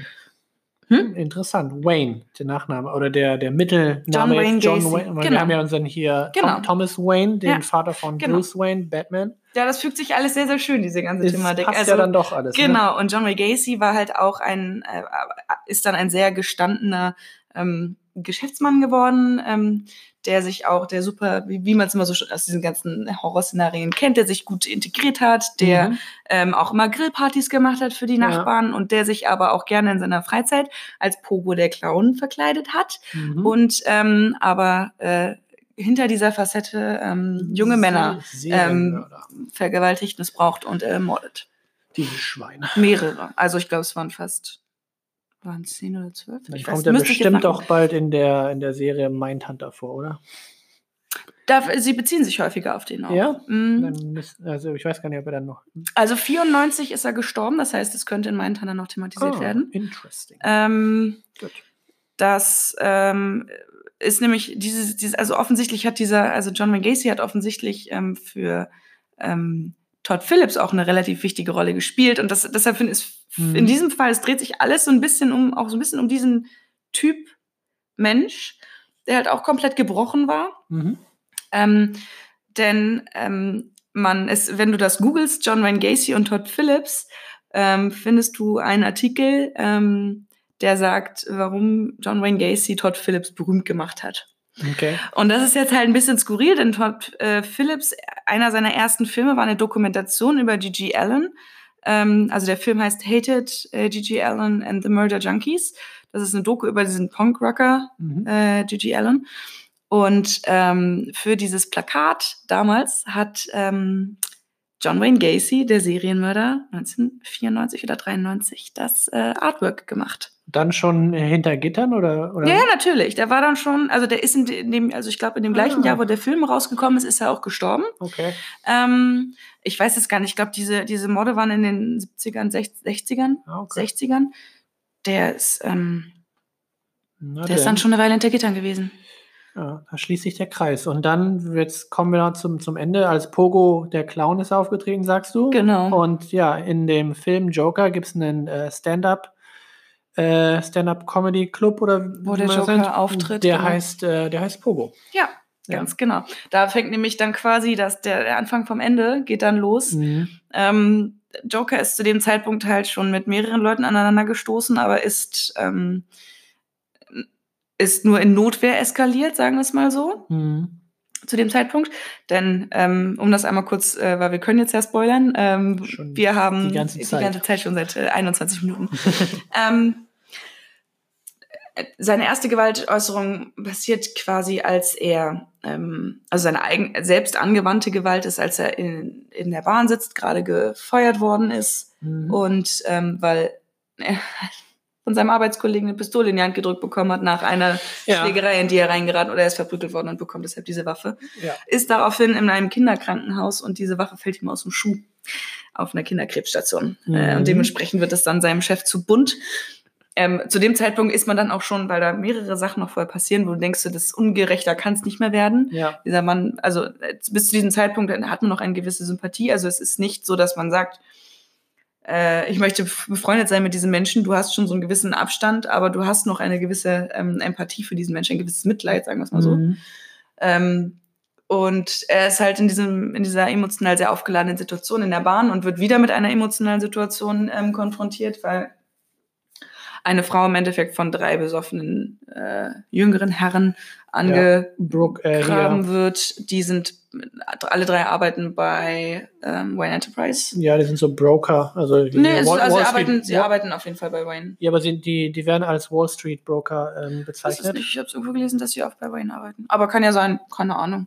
Auf jeden Fall sind es drei, äh, drei äh, junge Herren, die genau das Mhm. repräsentieren, was zu dem Zeitpunkt quasi schon ähm, kursiert. Äh, dieses, diese Schere zwischen Arm und Reich polarisiert sich immer stärker. Die, ähm, das ist auch dem geschuldet, dass ähm, ähm, Thomas Wayne quasi als Bürgermeister ähm, kandidiert und Mhm. ähm, etwas gesagt hat, was halt quasi die mh, arme Bevölkerungsschicht in Anführungsstrichen als Clowns Genau, das sind als- alles nur Clowns. alles nur Clowns äh, bezeichnet und dann äh, fängt es halt an, äh, diese Stimmung zu kippen. Und auf jeden Fall sitzt er in der Bahn und diese drei Männer ähm, machen Ja. sich lustig über sein Lachen, was natürlich dann ein, ein ähm, Elendgelächter ist, weil er Mhm. sich halt, weil er nicht den Mut hat, äh, Courage zu beweisen Ja. in dem Fall und wird dann angegriffen von diesen ähm, betrunkenen Männern und ähm, Der eine davon singt auch ähm, Let, the, Clownlied, Let ne? the Clown, oder ich weiß gar nicht mehr, wie der, wie der, wie der Song hieß, aber einer der, einer der im Soundtrack sehr guten Songs, irgendwas mit ähm, Let the Clowns In, kann sein. was ziemlich äh, ja, interessant ist, in der, Mhm. in, gerade in dieser, dieser Szenerie. ja, und da kommt es dann halt durch, ne, dass er quasi ja dann wirklich, also von diesem Party-Clown zu diesem Ja, weil da ist er auch in voller Make-up-Montur, weil er gerade von der Arbeit, ja, wie du schon sagst, entlassen wurde und immer noch sein Clowns ähm, Make-up und. Kostüm und alles trägt. Und dann sitzt er halt da so ein bisschen eingeschüchtert in der Bahn. Und während die drei ähm, jungen Männer das, äh, die die Frau da belästigen, fängt er einfach an, elend zu lachen.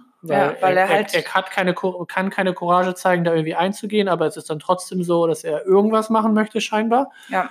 Sie geht dann. Genau, durch dieses Lachen geht sie dann, steht dann schnell auf, nimmt ihre, ihre Chance äh, des, der, in dem Moment und geht, geht weg. weg genau. Und dann wird er halt Teil oder wird er zum Opfer. Mhm. Wird ein bisschen wieder, ich glaube, wieder verprügelt, wird wieder und landet auf dem Boden. Genau, und, und schießt dann im Endeffekt aus Notwehr auf den einen genau. und erwischt ihn halt voll im Möhre. Aber richtig, weil dann, äh, dann fängt es zum ersten Mal an, wo du denkst, okay, dieser Film ist. Das tritt ja aber auch ein bisschen ins Gesicht, die Szene. Es ist genau, halt wirklich. Das, ähm, was ich auch interessant fand, bei dem Film ist ja das Blut sehr, sehr rot. Also es ja. ist wirklich nicht so, okay, wir versuchen es jetzt dunkel und so ähm, nee. real zu machen. Also nee. es ist immer noch sehr real dargestellt, finde ich, aber das Blut ist ziemlich rot. Ja. Und er kriegt es auch jedes Mal im, ins Gesicht. Also mhm. hast du diesen tollen Kontrast zwischen weißer ähm, Make-up ähm, im Gesicht und dann das rote Blut, was drauf splat. Mhm. Ja, das ist schon, äh, schon sehr intensiv. Genau, dann, und dann erschießt da fängt's, halt. Da fängt es halt an. Und das ist halt aber auch, du, das ist wieder dieses, dieser sehr laute Schuss in einer Situation, wo du ja. irgendwie wünschst, dass dieser Mensch die, äh, den Mumm hat, sich zu wehren, weil er sich sonst nicht wehrt und mhm. nicht wehren kann. Und dann tut er es halt und denkst so, okay, vielleicht war das doch keine gute Idee. Und Ein bisschen übertrieben dann. Genau, da fängt es halt an, ähm, dass du einen Schritt zurückgehst ja. von dieser Person, dass du merkst, okay, wow, das, also, wo du selber halt auch merkst. Genau, vorher war das immer noch so eine Opferrolle, wo du so, okay, scheiße, er wurde schon beim ersten Mal von äh, ein paar jungen Menschen verprügelt, konnte nichts dagegen machen. Genau. Jetzt wird er wieder, Jetzt weil er, er anfängt Täter. zu lachen, Jetzt, wird er wieder verprügelt, was natürlich ein bisschen ähm, auch für die Gesellschaft da spricht, dass Leute, weil er anders ist, weil er halt irgendwie komisch für die scheint, dass sie dann den gleich anfangen, irgendwie zu. Also ich fand es immer krass bei dem Film, sobald er anfängt zu lachen, kriegt er sofort einen in die Fresse. Auch, ja. auch später bei Thomas Wayne, wo er ihn ein bisschen, äh, wo er in seiner Präsenz lacht und dann Thomas Wayne auch so, ey, du warst gestern bei mir am Haus, hast meinen, meinen Jungen angefasst, ey, das fass ihn nochmal und ich, ich töte dich und ja. schlägt ihn sofort ins Gesicht. Und hätte das wahrscheinlich auch weitergespielt und wäre Thomas Wayne nicht so, so ein Charakter wie er ist und wäre nicht da geblieben, wäre es dann wahrscheinlich auch wieder eskaliert. Aber mhm. hier zum ersten Mal ist es passiert und ja, eigentlich Notwehr, wo man meint, okay, könnte okay sein, wenn er nicht sofort äh, fünfmal hintereinander noch draufschießen würde auf die Leute und den anderen, der, der dritte, der da wegläuft und den mm. er nur an, ans Bein äh, schießen kann, den dann noch wirklich verfolgt. Hinrichtet. Also hinrichtet, auch, ne? genau, wirklich quasi hinrichtet auf der Treppe. Ja, also da und da kippt es halt, da wird es, da wird es brutal und ab da geht es dann quasi massiv bergab. Genau. Und ähm, ab da merkst du halt wirklich, etwas ändert sich. Er hat äh, eine Täterrolle eingenommen mhm. und nicht mehr nur die Opferrolle, hat sich selber quasi zum Täter gemacht und gewinnt dadurch gewinnt dadurch Stück für Stück. Es ist nicht, dass er plötzlich jetzt der Aufstieg kommt, dass er zum Joker wird, aber er, ja. er erntet Akzeptanz von der Gesellschaft für das, was er getan hat. Genau, er dass er sich halt aufgelehnt hat gegen die Schikane von oben, in Anführungsstrichen. dass die Reichen. Dass er Widerstand leistet, halt auf eine sehr, sehr fragwürdige Art und Weise. Aber ja. ähm, wir kennen alle die Welt, die Gotham darstellt. Das ist im Endeffekt halt eine massiv überspitzte Form mhm, von vielen Gesellschaften, von vielen. Da, da, vielen wird, da wird auch der Soundtrack richtig düster. Und da wirklich ähm, sieht man, oder da hast du auch diese, diese äh, Dark Knight Thematik. quasi Thematik nochmal drin. Und ähm, ja, für ihn ist das als Charakter, weil alle anfangen dann, weil sie sagen, okay, wurde, die drei Männer wurden von einem, von einem maskierten Clown oder von einem bemalten Clown angegriffen und dann kommt natürlich dieser, dieser Zusammenspiel mit, was Thomas Wayne gesagt hat über, über diese Schicht, dass das mhm. Clowns mhm. sind. Und er fühlt sich dann zum allerersten Mal, weil alle plötzlich anfangen, eine Clownsmaske zu tragen bei solchen Demos, ähm, fühlt er sich so endlich mal gesehen, akzeptiert. akzeptiert von der Gesellschaft und er ist jetzt nicht mehr so die, dieses kleine Elend, wo, wenn er sterben würde, keiner äh, länger drüber nachdenken würde. Weil ja, jetzt sagt er, genau, das sagt er auch zu seiner, ähm, als er dann, also wir erleben zwei Termine mit seiner Beraterin, Therapeutin, ja. ähm, wo er ihr sagt, also du hörst halt nie zu, sagt er. Ne? Genau, du hörst halt nie zu. Ich habe mein Leben lang dran gezweifelt, ob ich, ob ich existiere. Mhm. Und jetzt weiß ich, dass ich es tue. Genau. Im Endeffekt. Und ähm, ja, da, das ist diese, diese sehr interessante ähm, Szene, wo er halt auch sagt, ähm, äh, You're always asking me if I have any negative thoughts. Ja. All I have are negative thoughts. Ja.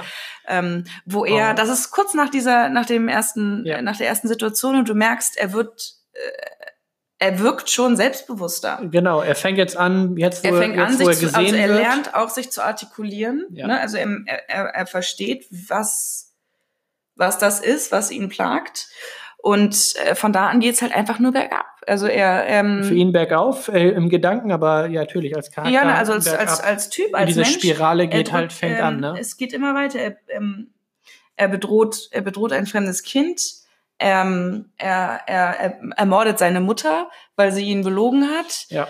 Ähm, äh, er erlebt eine Existenzkrise nach der nächsten. Auch was, glaube ich, ganz, äh, ganz interessant, auch super dargestellt ist, von, von ihm einerseits gespielt, aber auch andererseits mit dem Soundtrack und wie es dann auch ähm, cinematografisch gezeigt ist mit der Kamerafahrt, wo er, nachdem er die, die drei Leute umbringt, läuft er ja manisch davon in dieser, in dieser ähm, ähm, Unterführung, ne? Mhm. wie er da wirklich wegläuft und Richtung, Richtung Toilette irgendwo, also dass er irgendwo alleine sein kann, schließt die Tür, lässt er die. Tasche fallen Ja. und dann fängt er an, in diesen einen Tanzmodus zu gehen, weil diesen Tanz sieht man, glaube ich, drei oder vier Mal, also diese, diese Choreografie, die Mhm. er ähm, da einstudiert hat. Und da wird er zum ersten Mal als so ein, so ein ähm, Parallelspiel zu dem Tanz von ähm, Robert De Niros Charakter hier ist, ähm, Murray Frank Franklin, weil der, wenn er so auf die Bühne auftritt, auch so eine leicht ähm, so eine kleine Choreo, Show so eine mini Performance- so Performance. und Genau, ja. und das, Mhm. das macht er halt da zum ersten Mal so mit dem Gefühl von, von, einem, von einem guten Gefühl. von einem selbst, seinem Und diese- eigenen Bewusstsein quasi. Und da geht diese Kamerafahrt von, von seinen Füßen hoch und dann gibt es dieses ikonische Bild, wie ich schon fast finde, wo er mit dem Kopf zurücknickend äh, in Na, diesem Tanz ist. Das, ist, ja. Genau, was man auf dem Poster sehen kann in Ja. dieser Clowns ähm, in dem Make-up und dann hast du halt, wie er da so sich da schon echt gebärdet, ne? ja, also ja, es ist so, wie du schon, wie du gleich später meinst, ähm, auch diese, diese Geburt des Charakters fängt da langsam an. Ja, genau. Also es gibt viele, viele bildliche Referenzen. Ich finde dieser Film, um es nochmal optisch zu sagen, ich finde diesen Film optisch sehr, sehr schön. Also Suicide Squad war mir zum Beispiel schon, also ist Der war zu knallig, Bunt, ja. der war sehr knallig, sehr comiclastig, was ja auch völlig in Ordnung ist. ja. Aber das tun sie hier auch. Sie gehen auch in die in diese Neon-Farbwelt, sagen wir es mal so, Mhm. aber auf eine sehr dreckige, düstere Art. Es ist überall Graffiti. Es ist alles dreckig. Ja. Es ist alles düster. Wie gesagt, äh, du hattest vorhin schon gesagt, ähm, die, der Horizont ist nicht existent. Die, die, die, ähm, sie haben nachträglich noch ähm, Häuser eingebaut in den Himmel, damit du Mhm. den Himmel nicht mehr siehst, damit Genau. du diese Bedrückung hast. Es, es ist dunkel, es ist kalt, es ist nass, es ist eklig, es gibt eine Rattenplage, ganz davon abgesehen. Genau, super, super Rats. Super Rats. Das habe ich zum Beispiel nicht ganz verstanden, warum diese, diese Thematik da überhaupt aufgeführt wird.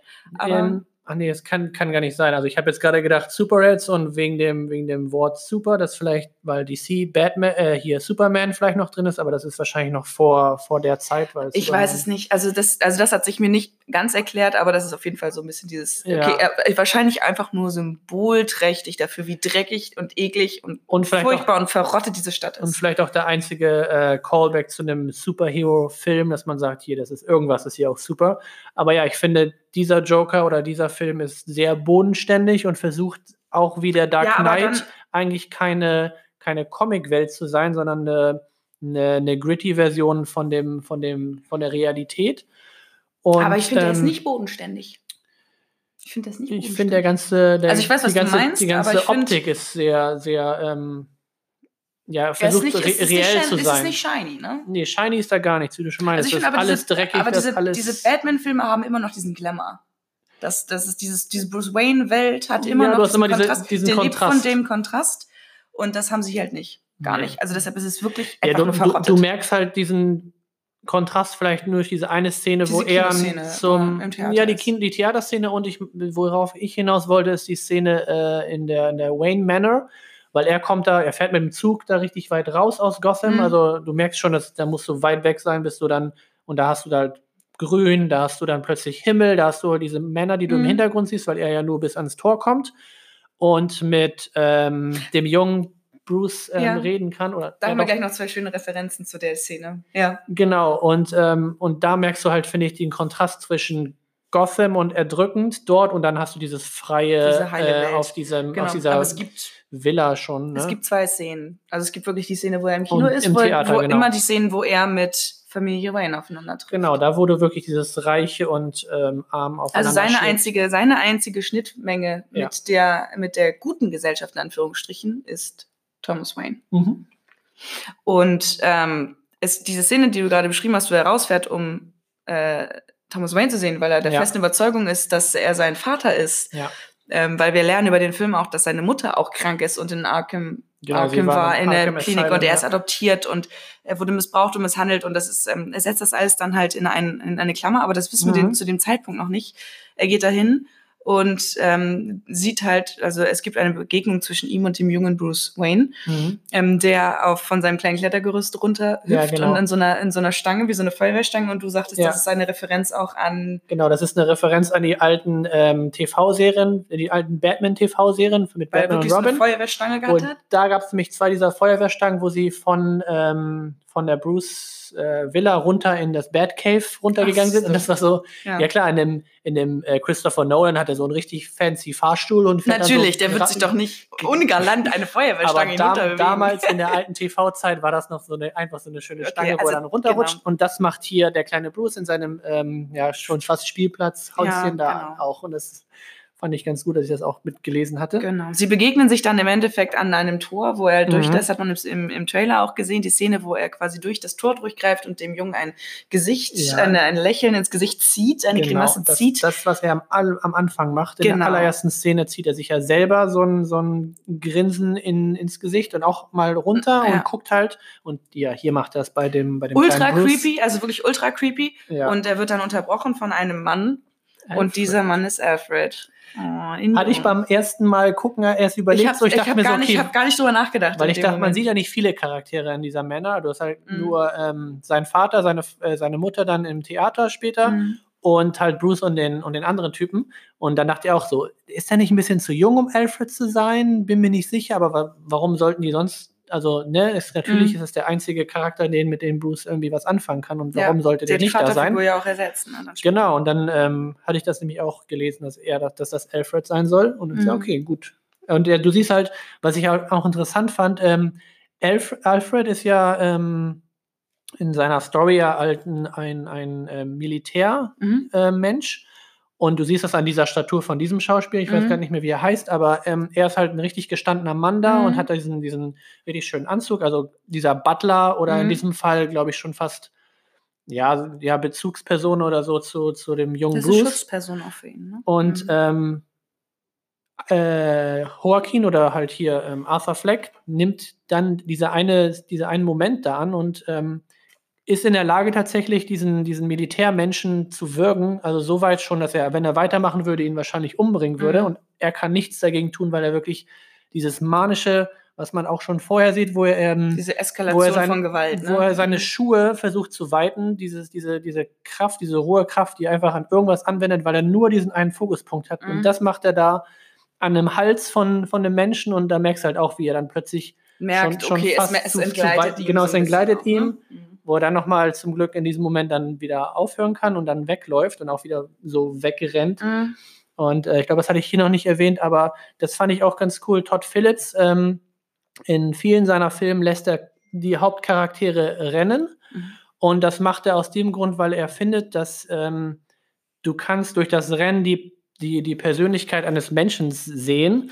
Das Und- sieht man an Tom Cruise. und Niemand das- läuft so sonderbar wie Tom Cruise. Genau, das siehst du halt hier auch an dem, an dem Lauf von Joaquin, wie er Ja, sehr breitbeinig, sehr sehr, flapsig, ne? sehr flapsig läuft und ähm, Bisschen wie so ein kleiner Pinguin manchmal. ich glaube- In schnell. Pinguin in schnell. So ein bisschen. Ja, aber so durch die Füße, durch die großen Füße und dieser ja, genau, mit diesen klapprige Schuhen, ne? und große Schuhe. Und er läuft dann wirklich auch so mit dem Kopf so nach hinten, ge, ge, also wie, Mhm. fast schon wie so eine, so eine Comicfigur. Ja. Und ähm, ein, ein Fun-Zitat, was ich da fand von, von Todd Phillips, war, dass, also Joaquin natürlich wie jeder andere Schauspieler auch einen Stunt-Double für die Szenen, wo er fast gegen ein Taxi oder ein Auto läuft. Und auch ähm, hier haben sie natürlich alles mit beiden gedreht und ähm, so wie der Stunt-Double gelaufen ist, das fand Todd Phillips, das, das ist nicht, hat nicht gepasst. das ist nicht dieselbe Charakter, das ist nicht derselbe Charakter wie, wie der, wie der, was, was Joaquin macht. Deshalb muss der ganz Also viel selber laufen. Hast du sehr viele Szenen, wenn es mal dann irgendwie Action, sage ich mal, sein soll, dann äh, hast du den von hinten oder wirklich, wo der Lauf schon eigentlich zu Ende ist. Mhm. Und dann, wenn es wirklich dann um den Lauf, um den Charakter geht, das ist alles von Joaquin selber gemacht. Der musste sehr viel laufen, der Arme. Ja, der, Ja. äh, für den Film musste er sehr viel von A nach B Ja. laufen. Welche Szene hat dir denn am besten gefallen, optisch? Äh, hm, Mir ist das beim Ja. zweiten Mal wieder aufgefallen. Ich dachte das beim ersten Mal gucken schon, und beim zweiten Mal dachte ich schon wieder, ich habe es jetzt wieder bestätigt. Ja. Deshalb bin ich gespannt, ob dir eine Szene optisch besonders im Kopf hängen geblieben ist.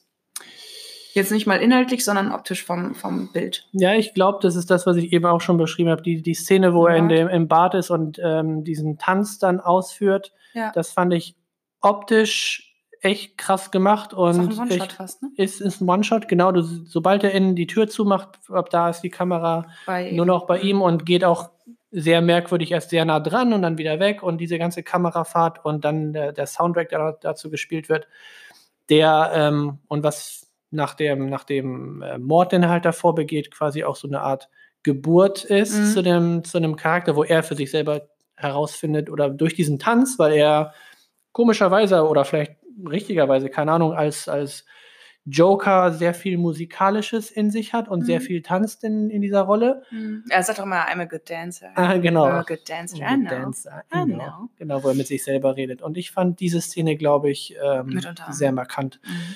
Welche ist denn deine, deine Szene? Ich weiß gar nicht, warum das so ist, aber ich habe das beim ersten Mal schon gedacht, dass die, ich weiß es nicht, warum genau, aber als er hinfährt zu dem zu seinem Auftritt Mhm. bei Murray, weil er sp- will später, also es wird ein Spot von ihm aufgenommen in diesem Pogo-Club, wo er sich halt massiv blamiert im Endeffekt. Ja. Das kriegt man aber, weiß man in der Situation noch gar nicht. Look at this Joker. Weil im Endeffekt dieser Film lebt auch davon, dass er mit seinen Halluzi äh, halluziniert und ähm, oder hat, hat Wahnvorstellungen oder Dinge, Mhm. die, die im Endeffekt nicht da sind. Und eigentlich wissen wir auch gar nicht, ob diese Geschichte so Und dazu passiert. können wir gleich nochmal kommen, weil da Genau. kommt nämlich so dieser Fight Club äh, Parallele rein, aber ja, genau, da wo er, ähm, wo er mit dem Zug Richtung, genau Richtung zu, einem, äh, zu, zu dem, also wo er dann eingeladen wird von Murray in die Show zu kommen Mhm. und der quasi in bester Erwartung in seinem Arthur Fleck Outfit, also nicht als Joker, sondern als Arthur Fleck hinten in dieser in dieser Bahn drin sitzt, wo das Graffiti hinten noch voll Ah, geschmiert du ist. meinst die Szene, Und okay. ähm, das ist eine ganz kleine Szene nur, aber ich glaube, das ist so der letzte Punkt. da ist er auf dem Weg nach Hause, bevor Nee, er... das, nee, da fährt er hin. Da fährt er hin zu dem Nee. Studio. Ich meine, er fährt zum Studio, wenn er von denen verfolgt wird, weil da geht er ja schon die Treppe runter in kompletter Ach so, Joker-Montur. okay. Und das, was du meinst, ist, da ist er gerade auf dem Weg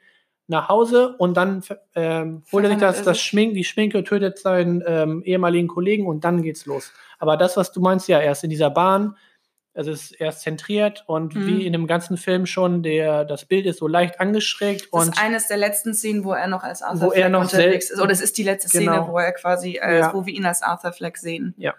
Bevor er quasi komplett ist- abstürzt. die ist echt schön, wo er dann wirklich in, dieser, in diesem Und leeren Bus es sitzt. lebt halt wirklich, also das ist total banal. Es, man, es passiert nicht viel, aber dieses, dieses Surrounding ist so abgefuckt und so dreckig und es ist so eklig und er sitzt da Mhm. und ähm, dieser Mensch, dem, dem so viel Leid irgendwie angetan worden ist, der so viel erdulden musste in seinem Mhm. Leben und der jetzt irgendwie die letzte Hoffnung hat, ja. ähm, das zu werden, was er immer sein wollte und dann im Endeffekt etwas wird, was er immer sein wollte, Ja. aber halt nicht in der Art, sondern auf eine ganz, ganz grausame ganz, andere ganz Art. anders, ja. Genau, das fand ich irgendwie. Ich weiß Mhm. nicht, warum die so hängen geblieben ist, aber ich dachte beim zweiten Mal auch wieder, das ist eine super schöne Szene. Also was heißt super schön, aber Ja, es es ist ist sehr sehr, schön das dargestellt. Bild ist, Bild ist Bildlich. irgendwo sehr poetisch auf eine ganz eigene Art und. Was mir auch gefallen hat, war dann das andere, dann, wo er dann ähm, verfolgt wird von diesen beiden äh, Detektiven. Und das dann in dieser Bahn, wo halt alle, weil die gerade auf dem Weg zu einer Demonstration sind, Mhm. als, als äh, Clowns verkleidet sind und er sich da halt super verstecken kann in dieser Masse. Und in diesem Moment, wo der eine Polizist aus Versehen einen ähm, Demonstranten, Passanten erschießt, ne? Passanten äh, erschießt und die dann, weil der Zug auch dann gerade stehen bleibt, die beiden rauszerren ähm, und auf den Bahngleis oder halt auf dem Mhm. Bahnsteig dann verprügeln und er dann sich dann so, er kommt dann auch aus der Bahn, guckt so langsam drauf Und siehst tanzt du- seinen kleinen Tanz, Genau, schmeißt die Maske weg, macht einen kleinen Richtig, Tanz das und fand geht. ich, diesen, diesen kleinen äh, Victory Dance quasi, nimmt die Maske runter, lächelt richtig, ist halt froh, wie, was er da gerade geschafft hat und dann geht er so weg. Und, äh, Ja. ja, das ist find halt die Szene. Er rennt halt weg von seinem, also er, er gleitet, er rennt weg von seinem eigentlichen Ich, ne? Ja. Ist halt, rennt halt weg von allem, was ihn irgendwie bedroht und Ja. das ist, da driftet er halt dann komplett ab. Genau, Da ist, ab da ähm, ist er halt nur noch als er Joker unterwegs. gone, ja. Und dann im Endeffekt die große, die große Kür ist dann halt, als er in dieser Show sitzt und selbstbewusst wie noch nie ist und auch in dieser Show Wo selbstbewusst sich dann auch seine Stimme ändert, Seine weil er dann, oder seine, seine, ähm, seine Aussprache sich so geändert, weil vorher sagt er immer ja hier Frank, äh, Murray Franklin. Murray. Und da fängt er dann wirklich an, so richtig äh, erhaben zu sein und dann Murray. Das hat, da hat übrigens sehr viel Spaß dran gehabt. Das sind seine Ja. Lieblingsszenen gewesen, weil Das Murray. auch- die das sind, merkt nicht, man, das merkt die man. sind nicht so gut klargekommen. Also er sagt, äh, Joaquin Phoenix sagt, Robert De Niro ist sein Lieblingsschauspieler. Ja. Aber sie haben, ähm, weil sie so Reading Tables gemacht haben und er sich da nicht richtig mit reingeklinkt hat, sondern immer nur Robert so genuschelt oder hat. ja. Nee, äh, Phoenix. Das ist so. ähm, fand De Niro das hochgradig unprofessionell. Und äh, also sie sind, sie schätzen sich trotzdem noch, aber sie haben nicht Okay. eine große schauspielerische Freundschaft da jetzt. ähm, naja, man soll ja nie seine, seine Helden treffen, das ist natürlich in dem Moment, wenn du Genau, sagst, der aber ist, das hat er wohl sehr genossen, diesen Murray. Und ich finde, man merkt das. auch eine Also er schöne Dynamik genießt eigentlich das, zwischen Er den genießt beiden. das total dann diesen Murray. It's nice to be here, Murray. Thank you, Murray. Ja. Und ähm, ja, I'm dann so im Endeffekt happy. dort dann, es kippt komplett von, äh, ich bin dankbar, dass ich hier sein darf und, ähm, Und dann, ja. es ist alles so, wie ich es mir immer gedacht und geträumt habe. Und dann, ähm, Und dann erklärt er ihm, dass er auch ein Bully ist, nur und auch nur einer von denen, die er die ganze Zeit verabscheut. genau, er kennt halt, dass auch Ja. sein Vorbild einer von den Genau. von denen, die gegen ihn sind, in Anführungsstrichen, der kein Verständnis dafür hat, weil er im Endeffekt sich dann Mhm. quasi outet, dass er diesen, dass er diesen Dreifachmord begangen hat und dass er der, derjenige ist, der dieses, dieses Symbol geschaffen hat, in Anführungsstrichen. da ist er sehr stolz drauf, ja. Ja, merkt das. Also, das ist das erste Mal, dass er das auch dann mit vollem Stolz und Selbstbewusstsein sagt. Ja. Und dann ist kein Halten mehr. Und Dann, dann, ab dann ist, ist vorbei, dann genau. fängt es halt, dann eskaliert es halt massiv, dann fängt der Amok halt quasi an, dann, dann stürzt Gotham komplett ab, dann die Riots draußen rasten aus, dann, Richtig, ja. äh, was ich dann auch ganz schön finde, weil im Endeffekt diese letzte Szene, ähm, sie sind, die, die Wayne, Familie Wayne ist im Theater Mhm. und auch diese Szene, wo die äh, John, äh, wo, wo ähm, Thomas Wayne und seine Frau erschossen werden, ähm, ist ja auch eine in den Comics sehr oft Ja. dargestellte Szene und auch eigentlich immer gleich. Und in diesem Fall ist es halt, äh, also in einer Comic-Variante ist es wohl so, dass der Typ, der, der äh, Thomas Wayne erschießt und Ja. seine Frau später der Joker wird. Hatte ich nämlich auch Und hier ist es jetzt halt gedacht. quasi so, dass äh, ein Mensch einer aus von vielen, einer ja. von vielen, der diese Bewegung Joker, weil äh, das ist im Endeffekt auch einfach nur eine Anti-Bewegung. ja. Es ist, also ich finde es immer schwierig zu sagen, das ist ein Typ. Ich glaube eher, es ist eine, es ist in dem Fall halt oft eine Bewegung oder Mhm. ein, ein, genau. Ich dachte aber ein auch, Charakter, der das halt Ich trägt. dachte aber auch bei der, bei der ersten ähm, Szene, wo, wo Thomas Wayne und ähm, Arthur Fleck aufeinandertreffen, weil das ist ja auch in diesem Theater, Mhm. dass Im- das dazu, Kino. Ja, Mhm. im, oder im Kino, genau, Mhm. dass das dazu führ, führen wird, dass er Er hat ihn ähm, selber erschießt, ne? die dann erschießt, genau, aber dann ist es ja nicht passiert, aber dann später kommt ja dann diese Szene, von der du gerade gesprochen hast, wo die dann ähm, das Theater verlassen und in dieser Sack- äh, oder Seitengasse von einem Einem dieser Bewegung von dieser. Clowns-Menschen da einfach erschossen wird und so hier, das nimm, was du verdienst. Und der kleine Bruce steht dann da und das ist dann so diese, dieser quasi Batman-Soundtrack mäßig, so in diese Mhm. düsteren Variante fängt an zu spielen und du merkst halt, ähm, dass äh, ja Batman quasi erschaffen wurde jetzt durch den Joker und der Joker halt auch sich Durch- selber durch diese ganze Gotham-Gesellschaft Ja, sich durch, durch, den, äh, durch den Thomas Wayne halt auch entstanden ist, ne? durch das, was Ja. er im Endeffekt gemacht hat. Eine einzige Sache noch, bevor wir hier abschließen, weil man Ja, kann da so viele Sachen noch zu erzählen. Echt lang, ja. Ja, aber es gibt sehr, sehr viel erzählen dazu. Ähm, Joker hat ein Jokebuch in diesem, in diesem Jokebuch. Ein Jokebuch, Journal slash wo Joke. halt auch nackte Frauen drin sind und äh, also ganz unangenehm. Ganz viele ähm, Ja, er, Gedanken. er schreibt auch mit links und mit rechts rein und das fand ich auch super interessant, wie man das sehen kann in einer Szene, wo er erst mit rechts ein bisschen quasi seine Schönschrift macht, Mhm. wo er den Joke oder den Witz da aufschreiben möchte und dann die Punchline, dann merkst du nämlich, dass die Hand sich wechselt und dann schreibt er die mit links ganz groß, Ganz- ganz, krickelig, ganz krickelig. wie so ein kleines Kind eigentlich. genau. Ähm, Und, ja, äh, auf. Genau, und dieses, ähm, dieses Buch ist im Endeffekt das auch das Buch, was ähm, Joaquin Phoenix über die Zeit, äh, wo er diesen Charakter entwickelt hat, geschrieben hat. Also Zur es ist im? Endeffekt seine Vorbereitung. Mhm. Und dieses Buch fließt halt an vielen, vielen Stellen ein sehr, sehr wichtiges äh, Element in diesem Film.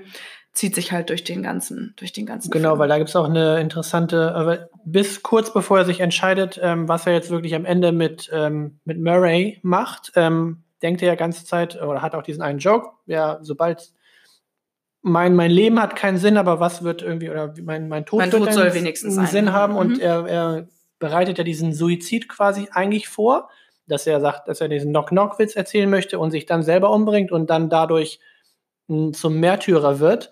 Aber dann kurz an, genau, wo er dann da sitzt und anfängt, irgendwie Spaß zu haben an dieser ganzen Bewegung, ähm, entscheidet er sich dann, weil du siehst in, der, in dem Film auch, dass er auf diesem Witz noch ein bisschen hängen bleibt, aber dann umblättert und sich dann doch dafür entscheidet, einen anderen Weg zu gehen. Ja. Und ähm, ja. ihn überleben lässt im Genau. Endeffekt. Jetzt vielleicht noch ganz, ganz kurz, bevor wir, ähm, bevor wir abschließen. Denkst du, das ist jetzt alles passiert? Weil am Ende hast du ja ihn dann wieder in der, in der, ähm, in dem Arkham Asylum sitzen und dann redet er gerade wieder mit einer Therapeutin, ist eingesperrt, alles ist weiß. Ähm, und es könnte, also viele spekulieren ja, was ist jetzt, ähm, was ist jetzt wahr gewesen und was nicht, weil hier Mhm. haben wir ja wie auch bei Fight Club haben wir so eine, so eine Szenerie, wo man sieht, dass vieles, was erst, was, was man denkt, was passiert ist, wo er mit, ähm, mit dem, mit Zazie Beats, also mit der, mit dem weiblichen Charakter dort ähm, eine kleine Liaison hat und dann ähm, halt sie dann auch- mit ihm ähm, bei seiner Mutter im Krankenhaus dabei ist und so weiter und sich das dann alles rausstellt als alles nur ähm, Halluziniert. halluziniert. und sie dann er, er die ganze Zeit alleine war und dieser Moment, wo es dann gezeigt wird, also das ist schon ganz krass dargestellt, aber der ganze Film oder die ganze Mhm, ja, man- Story man von weiß dem halt Joker ist das- könnte auch äh, eine Geschichte sein, die er gerade ähm, der, der Therapeutin erzählt, weil sie fragt dann, weil er sagt ja, ich habe gerade an einen Witz gedacht, wobei, wo der Film gerade ändert und sie dann, ja, was war denn der Witz? Ja, you er so, wouldn't get it. ja, du würdest die You nicht wouldn't verstehen. understand it. Ja. Ja, you wouldn't get it. Und ähm, da, da bin ich, ja, da kann, glaube ich, jetzt der Zuschauer sich selber entscheiden, ist das die Origin Story Ja, vom Joker oder am besten, nicht? sie sollten oder? am besten auch keinen zweiten Film machen. Nee, genau, das sollte schon da aufhören, weil das finde ich aber super interessant, weil da kann man das ähm, hin und her wenden. Ähm, ich glaube ja, das ist alles äh, passiert, aber vielleicht nicht genauso, wie wir es gesehen haben. Also Mhm, äh, das, genau, das ist das dann so eine, so eine Zwischenwelt Obwohl ich mir auch gut wird. vorstellen könnte, dass es halt wirklich so ist, dass er es nur gedacht hat. Und das Mhm. ist passiert, aber nicht durch ihn, sondern durch viele, viele unterschiedliche Ja. Menschen. Und dass er sich das im Endeffekt als Idealisierung im Kopf zurechtgelegt hat, dass er das alles war. Genau, in so, in so eine Richtung denke ich, glaube ich, auch. Auf jeden Fall ähm, ist es ähm, ist es berechtigt, dass man sagt, okay, nicht jeder sollte sich diesen Film angucken, um das nochmal ähm, äh, kurz Ja. aufzugreifen. Nicht jeder wird auch da äh, genau aus diesem Film rausgehen und denken, was habe ich da gerade gesehen, sondern Also de, vor allen Dingen, weil diese, dieser Mensch ist schon ist, ist, ist psychisch krank. Man sieht, wie er mit Selbstmordgedanken sich beschäftigt, ähm, wie, er, wie er Menschen sehr grausam umbringt, also auch sehr, sehr brutal, sehr Ja. nahbar. Es ist nicht so ja. äh, John Wick-Style, irgendwie äh, 20.000 Leute wo in, es in halt 10 Spaß-Action Minuten. ist, genau. ähm, wo du dich irgendwie drüber freust, wenn wieder irgendwie was durch die Nase geht oder so, ähm, sondern es ist wirklich sehr, sehr rau und Gerade sehr, sehr Szene brutal. mit der, mit der Schere. Wow. ja, oder na, wie er den Kopf gegen die Wand schlägt. Ne? Genau, also im ist Endeffekt, schon sehr- es ist schon sehr rau und sehr, sehr gewalttätig. Ähm, Leute, die da ähm, empfindlich sind, was Ja. Eskalation von Gewalt angeht, sollten ein bisschen vorsichtig sein. Es, es fühlt sich sehr unangenehm an, dieser Film. Also es hat eine permanent ungemütliche Stimmung, sagt Mhm, man es mal so. Soll er ja auch Ich sag, sag mal gerne, ähm, die Leute, die das unangenehm fanden, sollen bitte The Killing of a Sacred Deer gucken, weil herzlichen Glückwunsch, das ist das, ist das Paradebeispiel dafür. Das da ist unangenehm. Kommt, da kommt Joker nicht dran, aber er kratzt so ein bisschen an diesem Ja. Thema, an dieser, an diesem Gefühl und ist tatsächlich inhaltlich, finde ich, auch relativ verwandt. ja. Also Double Ne? Feature für ganz unangenehm ist The Killing of a Sacred Ja. Deer und äh, Joker.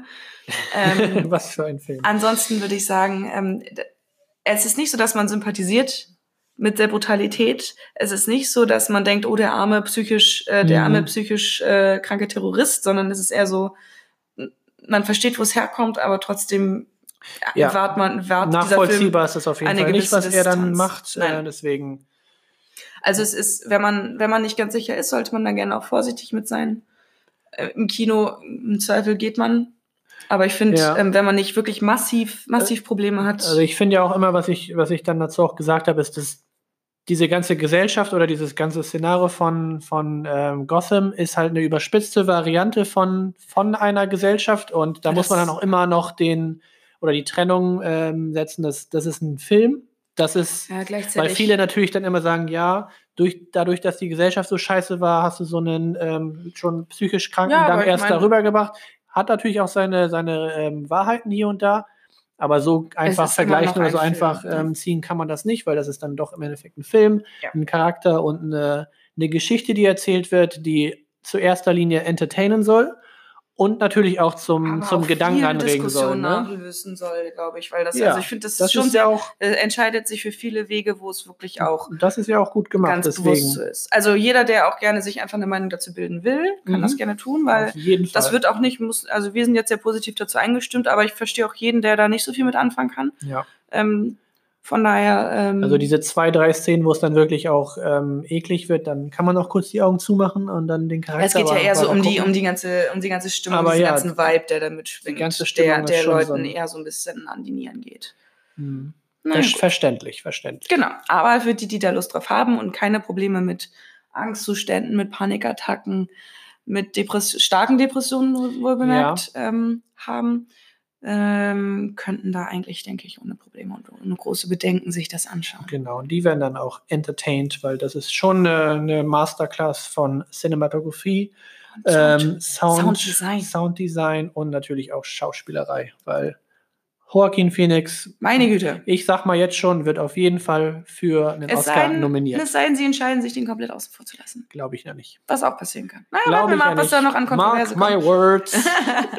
wenn, er, wenn er durchkommt, dann ja. Wenn Ja. nicht, dann Gut, werden wir sehen.